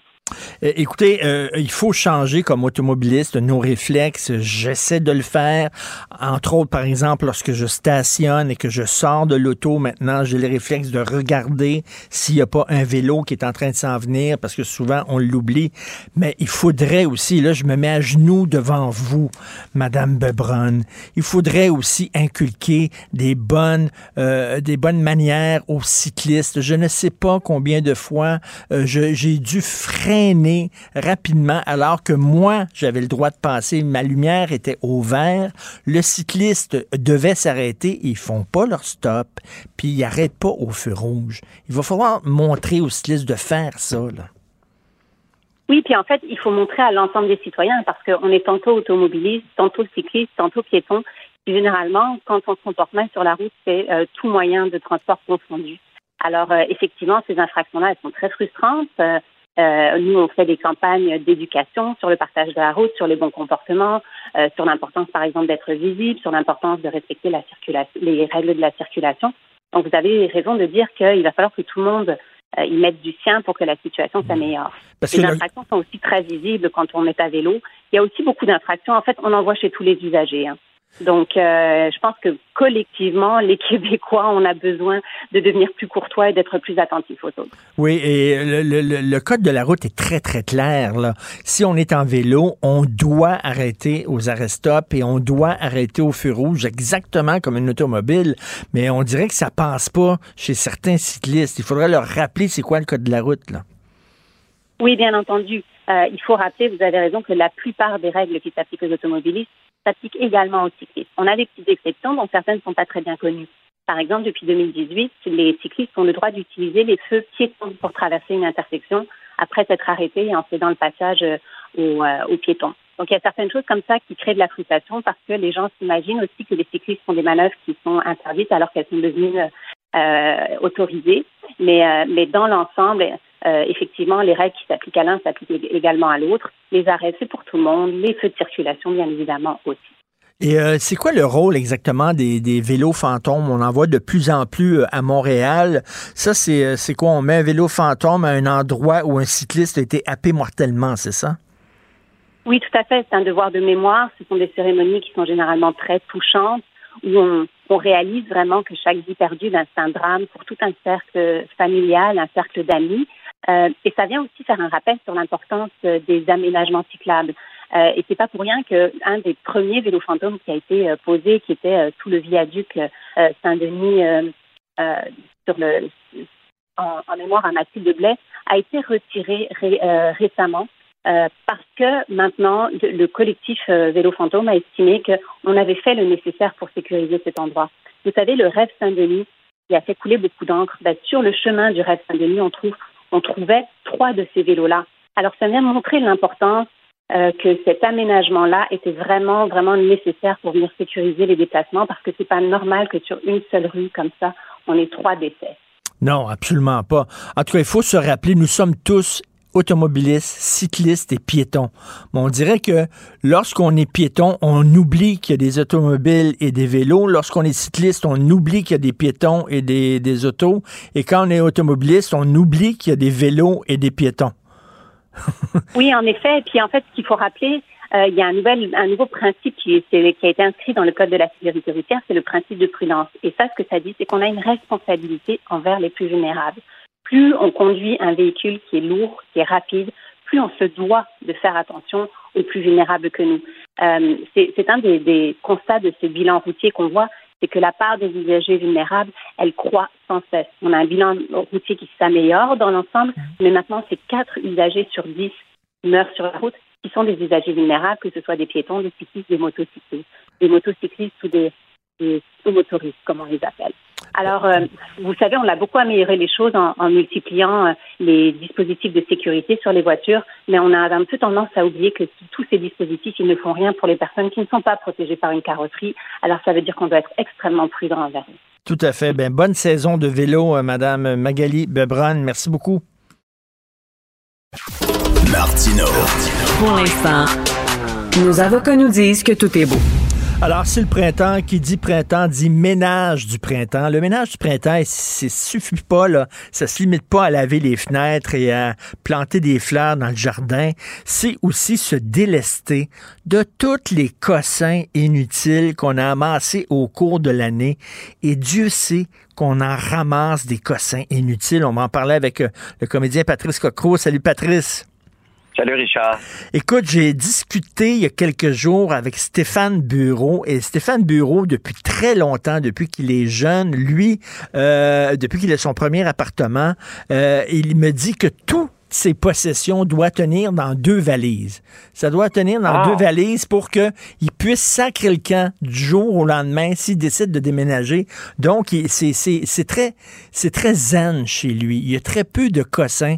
Moi, c'est le Wow. contraire. Je ramasse, je ramasse, je ramasse. C'est pas de Christy de bon sens. Et toi? Ben moi, moi je suis plutôt, euh, plutôt épuré. Quoi qu'on a quand même, euh, je disais à mon copain, euh, tu on vit à la campagne depuis cinq ans. Je dis, mon Dieu, on a donc bien des affaires. Là. La poubelle de recyclage, la poubelle de poubelle, la tondeuse, le ci, deux on accumule, mais ça reste quand même relativement euh, épuré. Euh, mais au fil des ans, on accumule évidemment des objets. Là, on peut parler d'objets, mais qui dit printemps dit ménage, effectivement. Mais le ménage, pour moi, s'inscrit dans une dynamique ou une quête, euh, depuis que j'ai souffert d'anxiété il y a fort longtemps, une quête de s'alléger. Puis je, m'amuse à dire en conférence que pas besoin d'une maîtrise ou d'un doctorat pour savoir intimement chacun d'entre nous ce qui nous pèse ou ce qui nous porte. Et souvent, ce qui nous pèse, c'est des choses qu'on traîne, qu'on accumule, ce soit des objets, des relations toxiques, euh, des idées, des, des- des attachements, des aliénations, littéralement. Puis, à moment donné, je pense que c'est nécessaire de, de prendre un temps d'arrêt et de dire, ben, qu'est-ce que qui me pèse, qu'est-ce qui me porte? Parce que l'é- l'élan de la vie en vieillissant, d'autant plus, on, on- d'entrée de jeu, on, on va, je dirais, euh, intuitivement faire du tri. En tout cas, la plupart du monde vont faire du tri de, de gré ou de force. Mais euh, néanmoins, moment donné, c'est important de prendre un temps d'arrêt, justement, de dire, bon, pourquoi je garde ça? Pourquoi je m'accroche à ça? Qu'est-ce que je fais avec ça? Et, mais comme, comme tu dis, là, écoute, les, des relations toxiques, là, des fois, on a des relations avec des gens, puis là, c'est bien comme, effectivement, une fois par année, profitons ça du printemps pour dire, ben, est-ce que c'est vraiment intéressant, cette relation-là? Il me semble que ça me cause plus de problèmes qu'autre chose. Et euh, effectivement, tu, de jeter du lest, là. Oui, puis euh, moi, j'ai eu beaucoup et très longtemps, puis je l'avoue euh, ouvertement, j'ai j'ai eu le syndrome du sauveur, tu sais. Euh, c'était l'espèce de, je sais pas comment, l'espèce de, de dynamique euh, triangulaire du la victime, du bourreau, du sauveur. Tu sais, on, on peut être piégé là-dedans, puis à un moment donné, ça, ça devient carrément toxique, puis on, on tourne en rond, puis, puis on, on ne s'allège pas, puis on va pas euh, dans, dans des sphères nouvelles où est-ce qu'on pourrait se déployer, puis où on pourrait découvrir des choses euh, insoupçonnées ou en tout cas beaucoup plus agréables. Donc, j'ai eu longtemps le syndrome du sauveur, de vouloir porter l'autre, sauver l'autre. Euh, puis là, j'ai vraiment euh, lâché prise là-dessus. Je t'avoue, parce qu'à un moment donné, ça, c'est impossible. là. On peut pas, euh, on peut pas carburer à ça, on peut pas évoluer ou se transformer adéquatement dans des dynamiques euh, qui relèvent beaucoup du connu, faut le dire, hein, parce que on- quand on reste dans ce qu'on connaît, ben euh, tout va avec. Là. C'est-à-dire la toxicité, c'est ce qu'on connaît, fait qu'on patauge là-dedans. Mais comment tu fais, toi, pour te de- pour euh, que- casser une amitié, tu sais? Euh, casser, là, tu sais, on, on sait comment euh, on laisse tomber une amoureuse ou un amoureux, mais comment tu dis à un Mhm. ami, je veux plus être ami avec toi. Je trouve que notre relation, c'est, c'est, ça m'amène plus de problèmes qu'autre chose. On dit ça comment? On répond pas à ses appels quand il téléphone, quoi. Ça s'est imposé au fil des ans, je te dirais, Richard, dans, dans certains cas. Puis euh, je te dirais, à 80, je pense, je considère, là, euh, sans prétention, qu'à 99 m- mes relations sont claires. Il y a eu des, des, des comment dire, des, pertes de relations amicales. On va parler d'amitié en priorité. Mais ensuite, il y a, il y a eu, ah, ça s'est renoué, mais sur des bases claires. Il y a eu un, un- un épisode de clarification, un besoin de clarifier en disant ce qui a été n'est plus. Et donc, la nécessité de mettre carte sur table. Moi, je m'amuse toujours à dire que dès que quelqu'un, dans une relation familiale, professionnelle ou amicale, a des jokers dans sa main mais ne met pas carte sur table, ben là, on joue une game qui est qui n'est pas claire et qui n'est pas franche et qui n'est pas transparente. Euh, moi, je demande beaucoup à ce que l'autre, comment dire, me dise qu'il y a des jokers, puis moi, moi-même, puis parce que ça me tente plus de jouer ces games-là où est-ce que c'est pesant, c'est lourd, euh, c'est Hmm. Mm. stérile, ça mène tu sais, ça mène nulle part, hein, ça, on tourne en rond, là, puis on, on, on se piège mutuellement. Et toi, tu dis que tu donnes des conférences euh, pour euh, Oui. parce que bon, tu as souffert d'anxiété, tu t'en es sorti euh, courageusement, tu as affronté tes peurs, tu donnes des conférences. Et est-ce que il faudrait vraiment à un moment donné s'asseoir avec un papier puis écrire bon, qu'est-ce qui va puis qu'est-ce qui va pas dans ma vie puis euh, vraiment Oui. faire l'exercice, oui. Oui, ben je suggère. Tu sais, ça prend, on peut prendre 20 minutes, 15. C'est pas obligé de prendre trois heures. là. Deux colonnes. Qu'est-ce qui me pèse, qu'est-ce qui me porte? Dans mes relations professionnelles, amicales, euh, euh, familiales, dans mes objets, dans mes pensées. Juste faire un, un tri préliminaire, juste ça. Puis être honnête avec soi. Puis déjà, ça peut nous donner une mise en perspective, un espace en disant, ben, euh, OK, oui, c'est vrai que je carbure à tel, tel type de relation toxique. C'est comme une drogue, des fois, le, le malheur aussi. Fait qu'on peut transformer, changer, puis envisager euh, de nouvelles avenues euh, personnelles pour aller ailleurs, mais surtout au cœur de soi. Moi, Ben, c'est l'image de la montgolfière. là, à un moment donné, il faut que tu jettes du lest pour t'élever. Exact. C'est exactement Tout ça. à fait. Pour y être allé, j'ai eu, j'ai eu peur aussi. J'ai sauté en, en- en parachute. j'ai- Bon, mais à un moment donné, euh, s'alléger implique l'inconnu.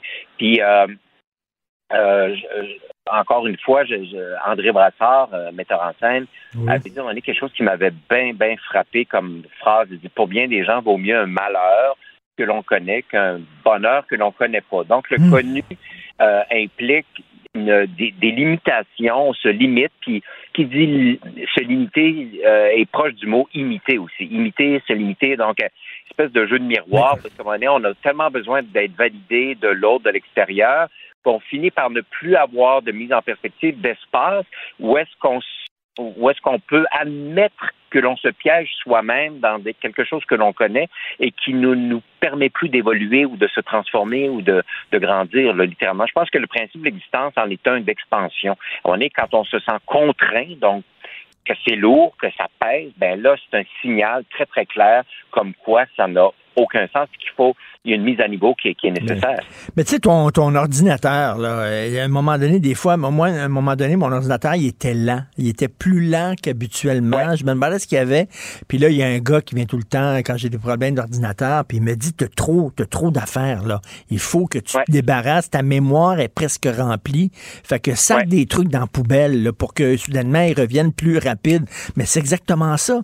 Dans notre cerveau, des fois, il y a trop d'affaires qu'on traîne, là, pour Oui. rien, pour rien, puis qui nous trottent dans la tête, qui nous empêchent de dormir, puis tout ça. Faut sacrer Oui. ça dans notre petite poubelle. Oui, puis tu sais, de- depuis trois ans, on va dire trois ans, la, la pandémie, mais ça, évidemment que ça, ça a confronté les gens beaucoup à, à leurs certitudes, à leurs habitudes et tout ça. Euh, certains l'ont vécu de façon plus heureuse ou plus légère, d'autres de façon extrêmement angoissée. Mais dans tous les cas, il y a eu euh, des comment dire un rappel, c'est rappel à soi hein, finalement. Puis euh, la, la, je pense que la réalité où la vie nous rattrape inévitablement quand on met trop d'affaires sous le tapis, puis qu'on met ça dans la cave ou dans le grenier ou je sais pas quoi. Donné, les- ce qu'on a accumulé nécessairement veut être évacué ou veut circuler. Parce que le principe de la vie, c'en est un d'impermanence et de circulation. Donc, si on n'est plus en mouvement ou qu'on on, on- on traîne trop de bagages puis de, de d'attachement, ben nécessairement on ralentit puis on, on, s'alourdit. Puis donc la, la vie est la vie. J'ai déjà entendu quelque chose qui, me- qui me fait sourire. La vie rit de nous autres. la, la- la vie est plus intelligente que nos prétentions souvent. Tu sais. Fait que je me dis ben euh, écoutons-la. À un moment donné, quand il y a un malaise qui s'installe, qu'on se sent pas bien, lourd, euh, euh, empoisonné, ben, ben, c'est l'occasion de s'asseoir, de dire ok ça va plus, euh, qu'est-ce qui va pas? Puis commencer à interroger ça, puis commencer à faire le tri pour s'alléger. Il Donc, faut pour, profiter euh, du ménage de printemps pour faire ça. Et en terminant, moi, je pense que je vais aller voir un psy parce que j'ai vraiment un problème. Je ne peux pas me débarrasser de, de mes Ah oui? livres, de mes livres et de mes magazines. Même les ma- Ok. j'achète des magazines chaque semaine, je suis pas capable d'y jeter et je ne sais plus où les mettre. C'est vraiment le foutu bordel euh, Ah dans mon oui, bureau. Puis Sophie dit à un moment donné, Christy, tu vas revenir du travail, puis je vais avoir tout crissé ça aux poubelles. Vraiment. Puis, oui, mais c'est parce que je comprends. C'est comme un gros élan du cœur de sa part. Mais à un moment donné, euh, j'imagine que tu as envisagé de d'aller porter des livres dans des endroits, des écoles, peu importe, là, des lieux où est-ce que ça pourrait. euh, Oui, puis tu sais, c'est des livres que je ne relirai pas. Je le sais que je ne relirai pas. Je les ai lus une fois. Pourquoi je les garde? J'ai aucune espèce d'idée. Je Ouais, sais pas. je, suis attaché à des objets de. de que ça donne, ça, de traîner ça? Non, c'est ça. Puis, mais je comprends. Puis en même temps, euh, chacun son rythme. hein. Puis euh, je me dis toujours, le premier pas est le plus difficile. Puis commencer, à, on le sait quand on fait, tu sais, faire du ménage de printemps, ça c'est plate. Mais à coup, il y a un bien-être qui- Oui. qui, qui t'opère. Quand on commence ah, je prends un sac de vidange, puis Oui. OK, là, je vide le, le frigo, je sais pas où, peu importe le recyclage, mais on commence un premier, un premier objet, deuxième, troisième, puis une affaire, puis, puis là, tout à coup, il y a un effet d'entraînement qui fait qu'on se sent, ah mon Dieu, j'ai un espace, je dors mieux, je me sens bien, je me suis libéré, j'ai j'ai franchi le cap, j'ai osé. C'est formidable. Ben oui, ben, euh, oh non, OK, je vais essayer ça. Je suis sûr, là. On dit, on dit l'appétit vient en mangeant, là. Ben, je vais essayer ça, là. Un sac. Déjà, un sac de livres ou de- que je vais aller mener dans des écoles ou dans des euh, résidences Oui. personnes âgées. Puis, je suis convaincu que ça va me faire du bien. Je vais essayer ça. Ah, je, euh, je- je suis convaincu, Richard. Il y a, il y a une- dans certains cas, une petite forme de vertige, on va le dire. C'est parce que, oh, est-ce que je suis prêt à sauter dans, dans l'inconnu? Mais il y a des bénéfices immenses, puis il y a bien-être, puis c'est un, c'est une autre façon, c'est une autre perception, c'est un autre regard qui, qui, qui va se déployer. Merci beaucoup. Bon ménage de printemps, cher Patrice. Merci. Merci. Richard. Bye-bye. Salut. Merci. Confrontant, dérangeant, divertissant. Richard Martineau, il brave l'opinion publique depuis plus de trois décennies. Alors, nous discutons avec euh, l'analyste politique et chroniqueur euh, Nick Payne. Salut, Nick. Salut Richard. Écoute, ça fait très jaser aujourd'hui. Euh, Caroline Saint-Hilaire, une souverainiste convaincue euh, qui se joint à la CAQ. Qu'est-ce que ça veut dire? Est-ce que ça veut dire que euh, finalement François Legault est plus souverainiste qu'on le croyait ou alors que Caroline est en train de renier ses principes? Comment tu vois ça? Ah ben, là, je veux pas être le, le juge de la profondeur des convictions des uns et des autres. Je sais bien que c'est plus compliqué que ça quand on fait de la politique ou qu'on décide d'aller faire de la politique. Alors peut-être que euh, Caroline Saint-Hilaire est tout à fait convaincue, mais qu'elle a d'autres priorités pour le moment. Ça se peut aussi, j'en sais absolument rien. Mais ce que je constate, par contre, c'est ce, c'est la poursuite de ce phénomène dont on parle pas tant que ça, mais qui est vraiment euh, unique à la famille péquiste-bloquiste, là, qui est ce passage régulier de, euh, des fois des têtes d'affiche, des fois du personnel politique, d'anciens ministres, euh, d'anciens députés, d'anciens candidats, euh, qui donc passent vers des partis qui sont pas souverainistes. Vers la CAQ, mais pas seulement. Hein. Tu as aujourd'hui, bon, Caroline Saint-Hilaire qui va à la CAQ, mais tu as eu, je t'en nomme quelques-uns, là, juste pour le, pour le plaisir. Régent Hébert, ancien ministre de la Santé, devenu, euh, sous Pauline Marois, devenu candidat des libéraux fédéraux, imagine. Ben oui. Euh, François Rebello, parti vers la CAQ. Benoît Charette, un ancien député du PQ qui est aujourd'hui ministre de la CAQ. Évidemment, tu as François Legault lui-même. Euh, tu as, des gens de l'entourage péquiste, là, ou d'anciens députés, je pense à Adrien Parizeau, Elsie Lefebvre, Scott McKay, qui sont passés en politique muni- municipale avec Denis Coderre, Jean-François Simard, un ancien ministre péquiste à la CAQ, Michel Gauthier, ancien chef du bloc chez les conservateurs fédéraux. Je pourrais continuer comme Mm. ça. Euh, Charles, il y en a beaucoup. Euh, tiens, juste un petit dernier, Jean-François Fortin, ancien candidat à la chefferie du Bloc, qui avait quitté son parti pour fonder Force et démocratie, un parti fédéraliste voué à la défense des régions du Québec. Euh, T'as le caucus complet du Bloc qui avait quitté son propre parti en 2018 pour fonder un parti fédéraliste. Hein? Euh, et, et- et Jonathan Valois, l'ancien président du PQ qui est à la CAQ aujourd'hui. Bref, il y en a plusieurs. Ouais. Il faut bien que ça veuille dire quelque chose. Tu vois pas ça chez les libéraux euh, ou chez les solidaires ou, euh, ou, ou- ou encore moins à la CAQ. Ben, c'est qu'à un, moment donné aussi, c'est le principe de réalité. Peut-être les péquistes disent les lendemains qui chantent, puis tout ça, c'est pas pour demain. Là. À un moment donné, il faut avoir les yeux devant les trous. Puis euh, regarde, là, il- on, va, on va prendre le virage nationaliste. Oui, ben oui. euh, on en a parlé déjà ensemble. euh, ça donne ce que ça donne. Et puis bon, mais c'est parfait. mais, mais je pense aussi que, je sais pas si tu as déjà lu Christian Saint-Germain, qui est un essayiste qui dresse un portrait caustique euh, impitoyable du mouvement indépendantiste en disant ces gens-là sont tous des des, euh, des imitations de souverainistes qui vont là pour d'autres raisons. C'est pas sérieux. Bon, je, je n'irai pas jusque-là, mais il se pourrait que la réponse à ce problème-là soit celle que tu viens de donner, c'est-à-dire ils ont fait l'état des lieux, ils se sont dit bon ben c'est pas pour demain, allons faire autre chose. Mais il se pourrait aussi que la, le noyau de- de- d'indépendantistes vraiment convaincus en politique québécoise soit plus petit qu'on ne le croit.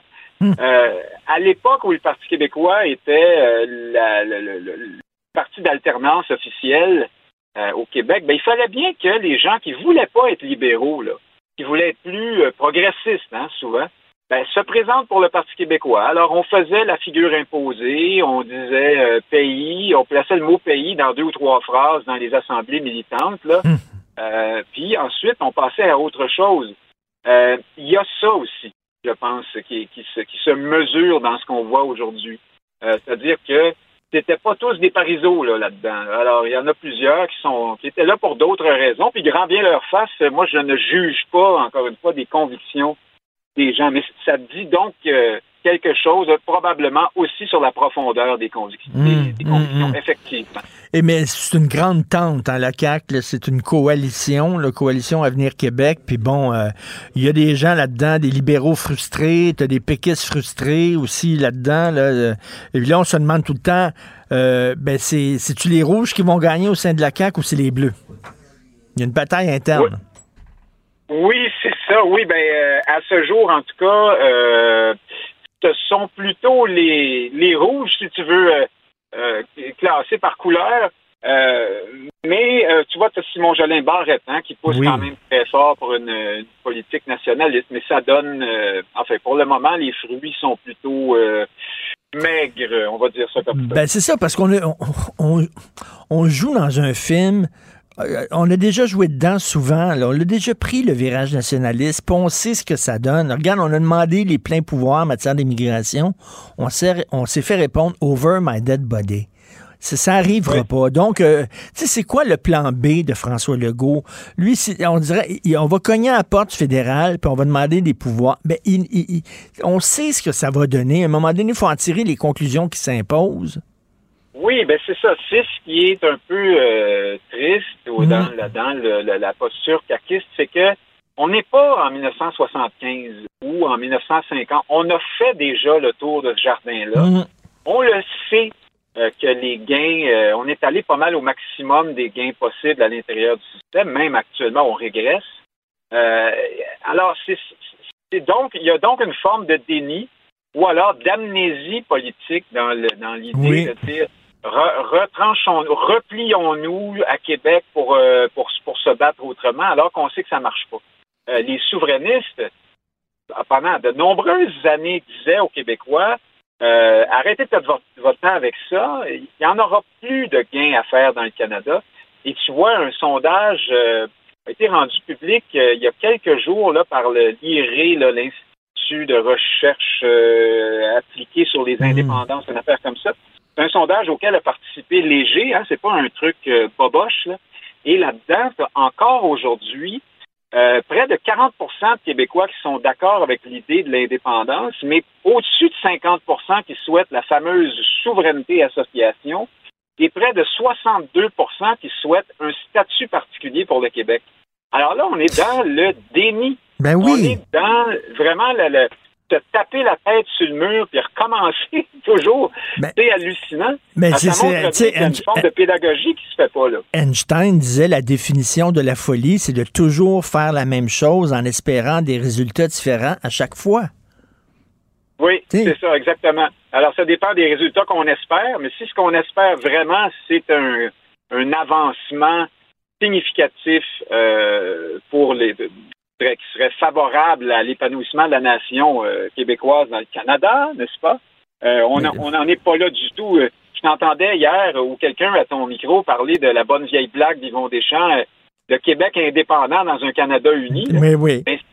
Certains n'ont pas compris que c'était une blague. Euh, oui, ils pensent que c'est un programme politique, là. Mais c'est comme, Oui, un, comme un couple, ils baissent plus ensemble depuis longtemps, il n'y a plus vraiment d'amour, mais ils n'ont pas le courage de se séparer, ils ont chacun leur chambre, puis ils continuent de faire semblant d'être ensemble. C'est très bizarre ce qui se passe actuellement. En effet, mais c'est pas un couple, euh, c'était une union forcée, hein, on va dire ça Oui. comme un mariage arrangé. Euh, écoute, euh, euh, Nick, euh, tu m'envoies toujours les sujets que tu veux aborder dans ta chronique et je trouve que tu as tout à fait raison. Tu vas aborder un sujet, puis je me suis dit, ah ouais, il a raison. C'est que oh, en ce qui concerne le multiculturalisme et l'immigration, le Parti conservateur et le Parti libéral, c'est bonnet blanc, blanc bonnet. Tu as tout à fait Ah, raison. drôle, hein? Oui, on, accuse, euh, et souvent à, raison d'ailleurs, les conservateurs fédéraux actuellement d'importer au Canada le Trumpisme et la nouvelle, la nouvelle droite à l'américaine.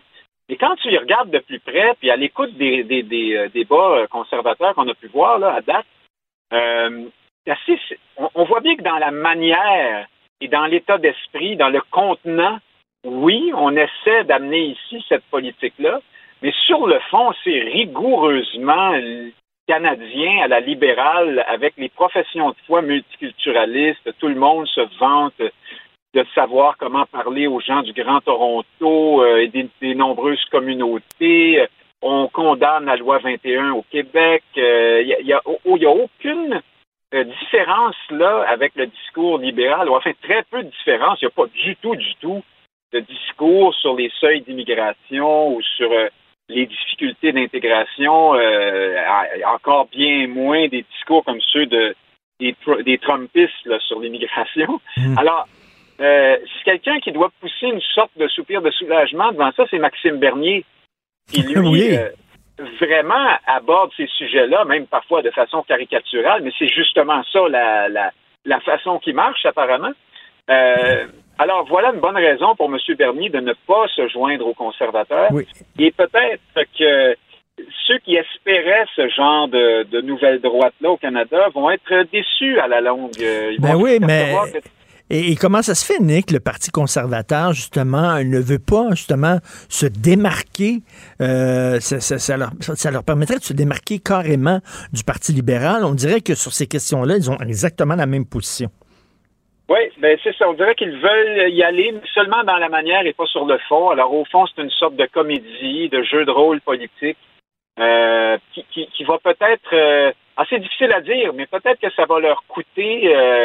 euh, en tout cas, ils sont pas sérieux auprès de ceux qui sont vraiment convaincus sur ces questions-là au Canada.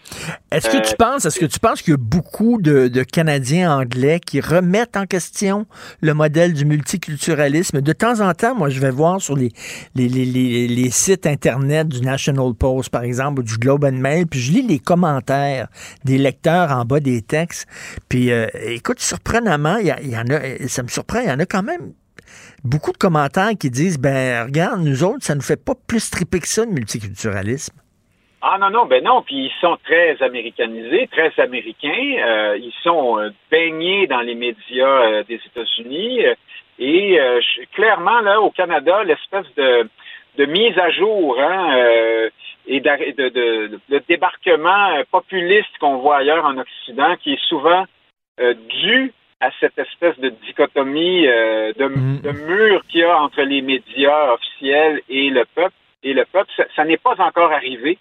Et, euh, mais ça va, ça va finir par arriver. Il n'y a pas de raison pour que euh, une, une quantité appréciable de Canadiens, notamment dans l'Ouest, là, se rebellent contre les, les préceptes multiculturalistes. Et on sent que ça, c'est en bouillonnement pour le moment, mais ça n'éclot pas dans le dans le, le- le théâtre politique, sauf chez Bernier. Puis M. Bernier, euh, puis, euh, il est un petit peu moins, peut-être, comment dire, un peu plus professionnel, un peu plus digne de Hum, hum. d'intérêt. Un Et peu si moins fantasque. aussi- Oui, oui, c'était si c'était peut-être pas aussi un Québécois francophone, là, euh, aurait peut-être euh, une audience euh, qu'on ne soupçonne pas maintenant euh, au Canada. D'après moi, là, la- la- l'émergence d'un leader canadien qui serait vraiment euh, dans cette mouvance-là, là, la droite plus euh, identitaire, ça, n'est pas, il n'est pas dit que ça arrivera pas.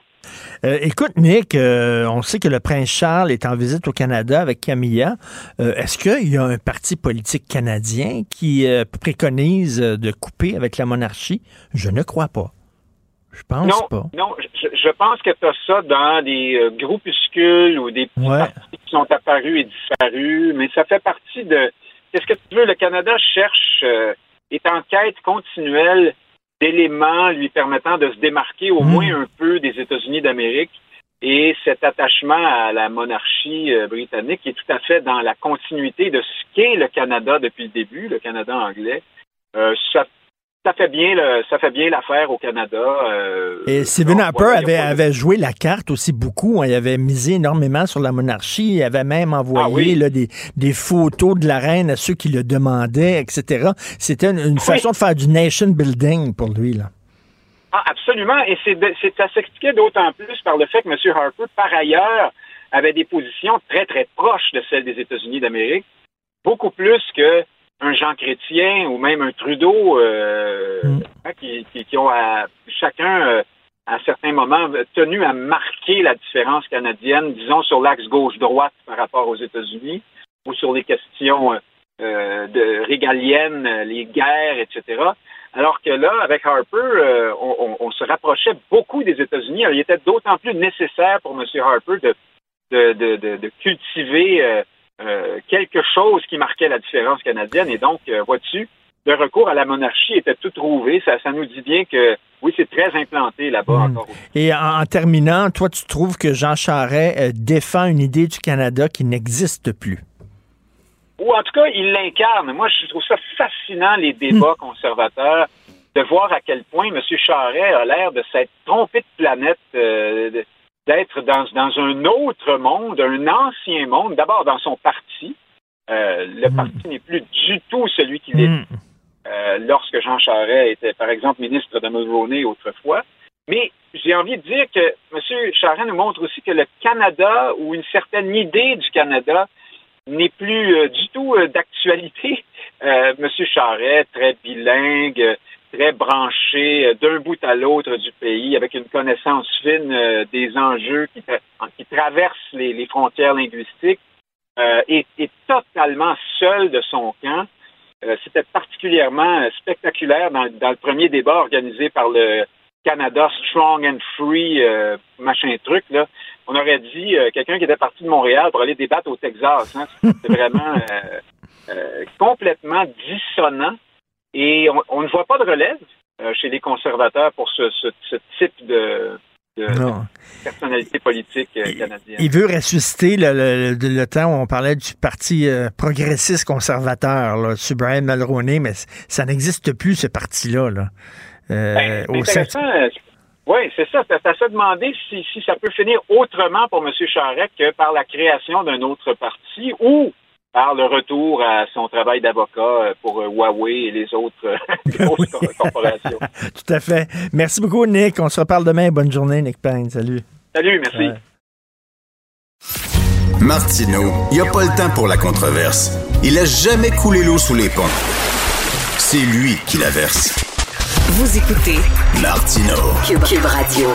Il y a beaucoup, beaucoup d'itinérants à Montréal et moi, j'ai l'impression que la ville ne fait rien. Strictement rien. Je vous en ai souvent parlé. Moi, tous les matins, euh, quand je pour, pour venir ici euh, au studio de Cube Radio, je dois descendre l'avenue du Parc. Et chaque fois, je descends du parc, et au coin du parc et Milton, tu as beaucoup, beaucoup d'itinérants, des sans-abri, surtout autochtones, qui sont là, puis je regarde, puis ils font pitié, vraiment. Il y a comme un campement, ils dorment devant, ils dorment devant les commerces, euh, ils chient des fois devant les commerces. C'est pas drôle pour les commerçants, c'est pas drôle pour les résidents, c'est pas drôle pour ces gens-là qui sont sous à 7 heures le matin, puis qui délirent dans la rue. Euh, que fait la ville là-dessus? On va en parler avec Mme Catherine Marcoux, qui est organisatrice communautaire au réseau d'aide aux personnes seules et itinérantes de Montréal. Bonjour, Mme Marcoux. Bonjour, M. Martineau. Avez-vous cette impression-là où qu'on dirait que on, dirait que c'est comme la ville a baissé les bras en disant ben oui, il y a des itinérants et voilà. Ben, nous, on a, on a reçu un rapport de l'Observatoire des profilages cette semaine qui parlait des infractions liées à la COVID.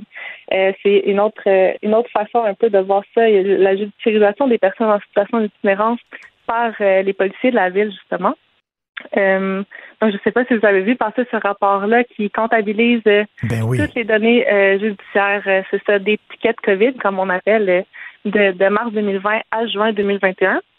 Qu'est-ce qu'on a vu, nous, c'est que 275 tickets sur les près de 32 000 tickets qui ont été analysés, qui ont été remis à des personnes qui ont donné une adresse associée à des ressources en itinérance. Donc, c'est près de 50% à Montréal, mais il y a aussi euh, dans d'autres villes, donc en Abitibi, en Estrie, à Québec, et ailleurs au Québec. Mais c'est profondément stupide de donner des constats d'infraction à des gens qui sont itinérants, qui n'ont même pas d'argent pour, pour manger. On sait bien qu'ils ne paieront pas. là. C'est une perte de temps et une perte d'énergie. Exactement, je suis d'accord avec vous. Un ticket donné à une personne en situation d'exclusion, d'itinérance, c'est un ticket de trop. Donc, on sait que pour vous et moi, euh, 1550 dollars de contravention, c'est un gros montant. Donc, on n'imagine même pas pour les personnes en situation d'itinérance qui vivent, par exemple, sur un chèque d'aide sociale, ça représente deux mois de revenus. Donc, ben. on peut on peut s'attendre que ces personnes-là ne seront pas en capacité de payer, en effet. Ben, ils vont, et puis s'ils peuvent pas payer, on fait quoi? On les envoie en prison, quoi? Non, c'est ça. Ben, il y a, y a des euh, façons de contester ces tickets-là. Euh, donc, à Montréal, il y a des programmes qui permettent d'annuler des tickets euh, euh, remis aux personnes en situation d'itinérance euh, par, euh, par des infractions municipales, mais ça n'existe pas encore pour les tickets COVID. Il y a un processus qui est quand même informel. On sait pas, c'est pas clair si la procédure est encore possible, mais qu'un organisme envoie une lettre au bureau des infractions puis des amendes qui stipule que la personne est en situation d'itinérance. Mais tu sais, pour que ça, ça s'applique, il faut que la personne soit au courant que ça existe, il faut être en lien avec un organisme, puis il faut que tu cadres dans la définition très stricte de c'est quoi être une personne en situation mmh. Selon le décret euh, COVID, justement. C'est quoi le profil des itinérants? Est-ce qu'il y a beaucoup de gens là-dedans qui ont des problèmes de, de, santé mentale? Euh, ben, dans le cas des, des, des, tickets qui ont été donnés, c'est une définition très euh, stricte qui a été donnée. Donc, c'est des personnes en situation d'itinérance visible, des sans-abri qui ont défini, donc ceux qui n'ont pas d'adresse. ça fait que sont les 275 personnes euh, qui ont donné euh, qui, ont, donné une adresse dans mais, mais, mais, mais, non, oui, mais indépendamment de, des constats d'effraction, le, le, le, le mhm. profil type de quelqu'un qui est dans la rue, est-ce qu'il y en a beaucoup qui souffrent de problèmes de santé mentale? Moi, c'est l'impression que j'ai, parce qu'il y en a vraiment qui délirent à voix haute, puis tout ça, puis ça me déchire le cœur, puis je dis, mon Dieu, la place de cette personne-là, c'est dans, c'est, dans une, institution, dans un hôpital, je sais pas trop quoi, c'est pas d'être tout seul dans la rue, là. Mm Oui, c'est sûr qu'il y, a vraiment beaucoup de facettes à l'itinérance. Il y a des problèmes de santé mentale, c'est sûr. Euh, il y a des personnes, il y a des femmes qui vivent de la violence conjugale. Il y a des jeunes, il y a l'itinérance cachée, donc ce qu'on ne voit pas non plus dans la rue, euh, nécessairement euh, visiblement, mais qui sont aussi considérés comme en, situation d'itinérance. il y a des personnes justement qui consomment des drogues, qui ont une adresse, mais qui, par exemple, qui ont fait des étiquettes pendant le couvre-feu euh, pour quand ils se rendaient à des sites de consommation supervisés. Donc, à Montréal, il y en a beaucoup de ça. Euh, donc, c'est ça, l'itinérance, elle a plusieurs mhm. visages. Comme vous dites, vous avez parlé des personnes autochtones. Oui. Euh, il y a des personnes LGBT aussi. Ça, il y a vraiment plusieurs, euh, plusieurs types, plusieurs facettes à l'itinérance. Ben, je reviens là, au coin du parc Hamilton, puis c'est un coin que vous connaissez, j'imagine, très bien, étant donné que vous travaillez avec des personnes itinérantes. Là. Ça fait, ça mhm. fait Ça fait presque des années que c'est là. Je, les vois, c'est les mêmes personnes, je les vois régulièrement, puis je, me dis, écoute, Christine, la, la ville, vas-tu les prendre en charge? Parce que c'est pas drôle pour ces personnes-là, et c'est pas drôle, faut le dire, pour les commerçants. Tu rentres le matin pour ouvrir ta boutique, il y a quelqu'un qui dort devant ta boutique, qui a chié là, qui a vomi.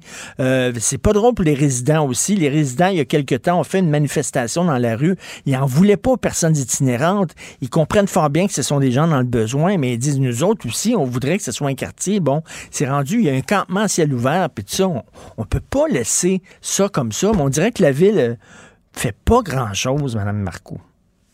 Mhm, C'est sûr qu'il y a des enjeux de cohabitation là, qui existent Ouais. quand les personnes en situation d'itinérance euh, se retrouvent justement visiblement euh, dans la rue comme ça, mais en même temps, euh, les organismes ils font vraiment de leur mieux avec les ressources qui leur sont allouées par la ville puis le gouvernement du Québec. Euh, il y a beaucoup de travail qui est fait avec les citoyens aussi pour dire que ces personnes-là, ils ont aussi le droit d'exister, ils ont le droit d'habiter dans la ville. C'est des citoyens comme vous et moi.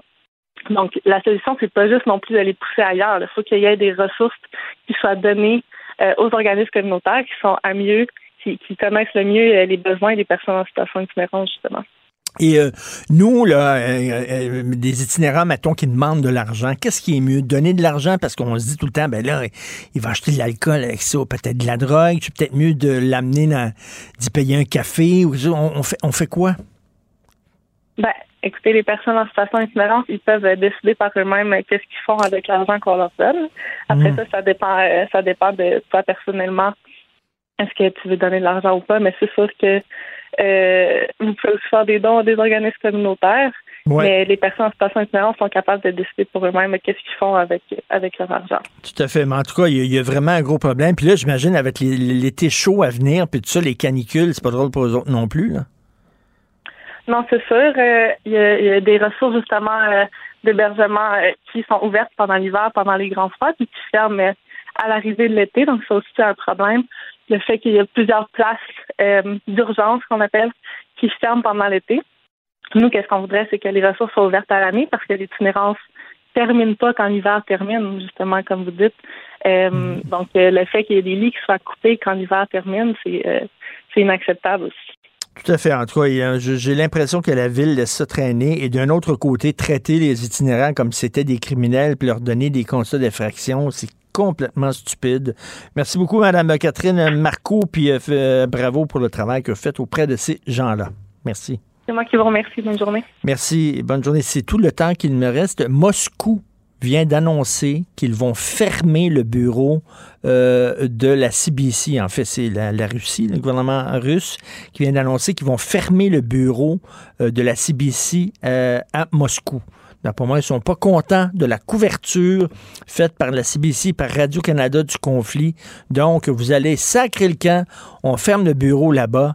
Euh, c'est pas demain la veille que ça va se terminer, ce conflit-là. Tous les experts le disent, ça risque de traîner euh, parce que les Ukrainiens sont convaincus qu'ils vont pouvoir défaire euh, l'armée russe, vaincre l'armée russe.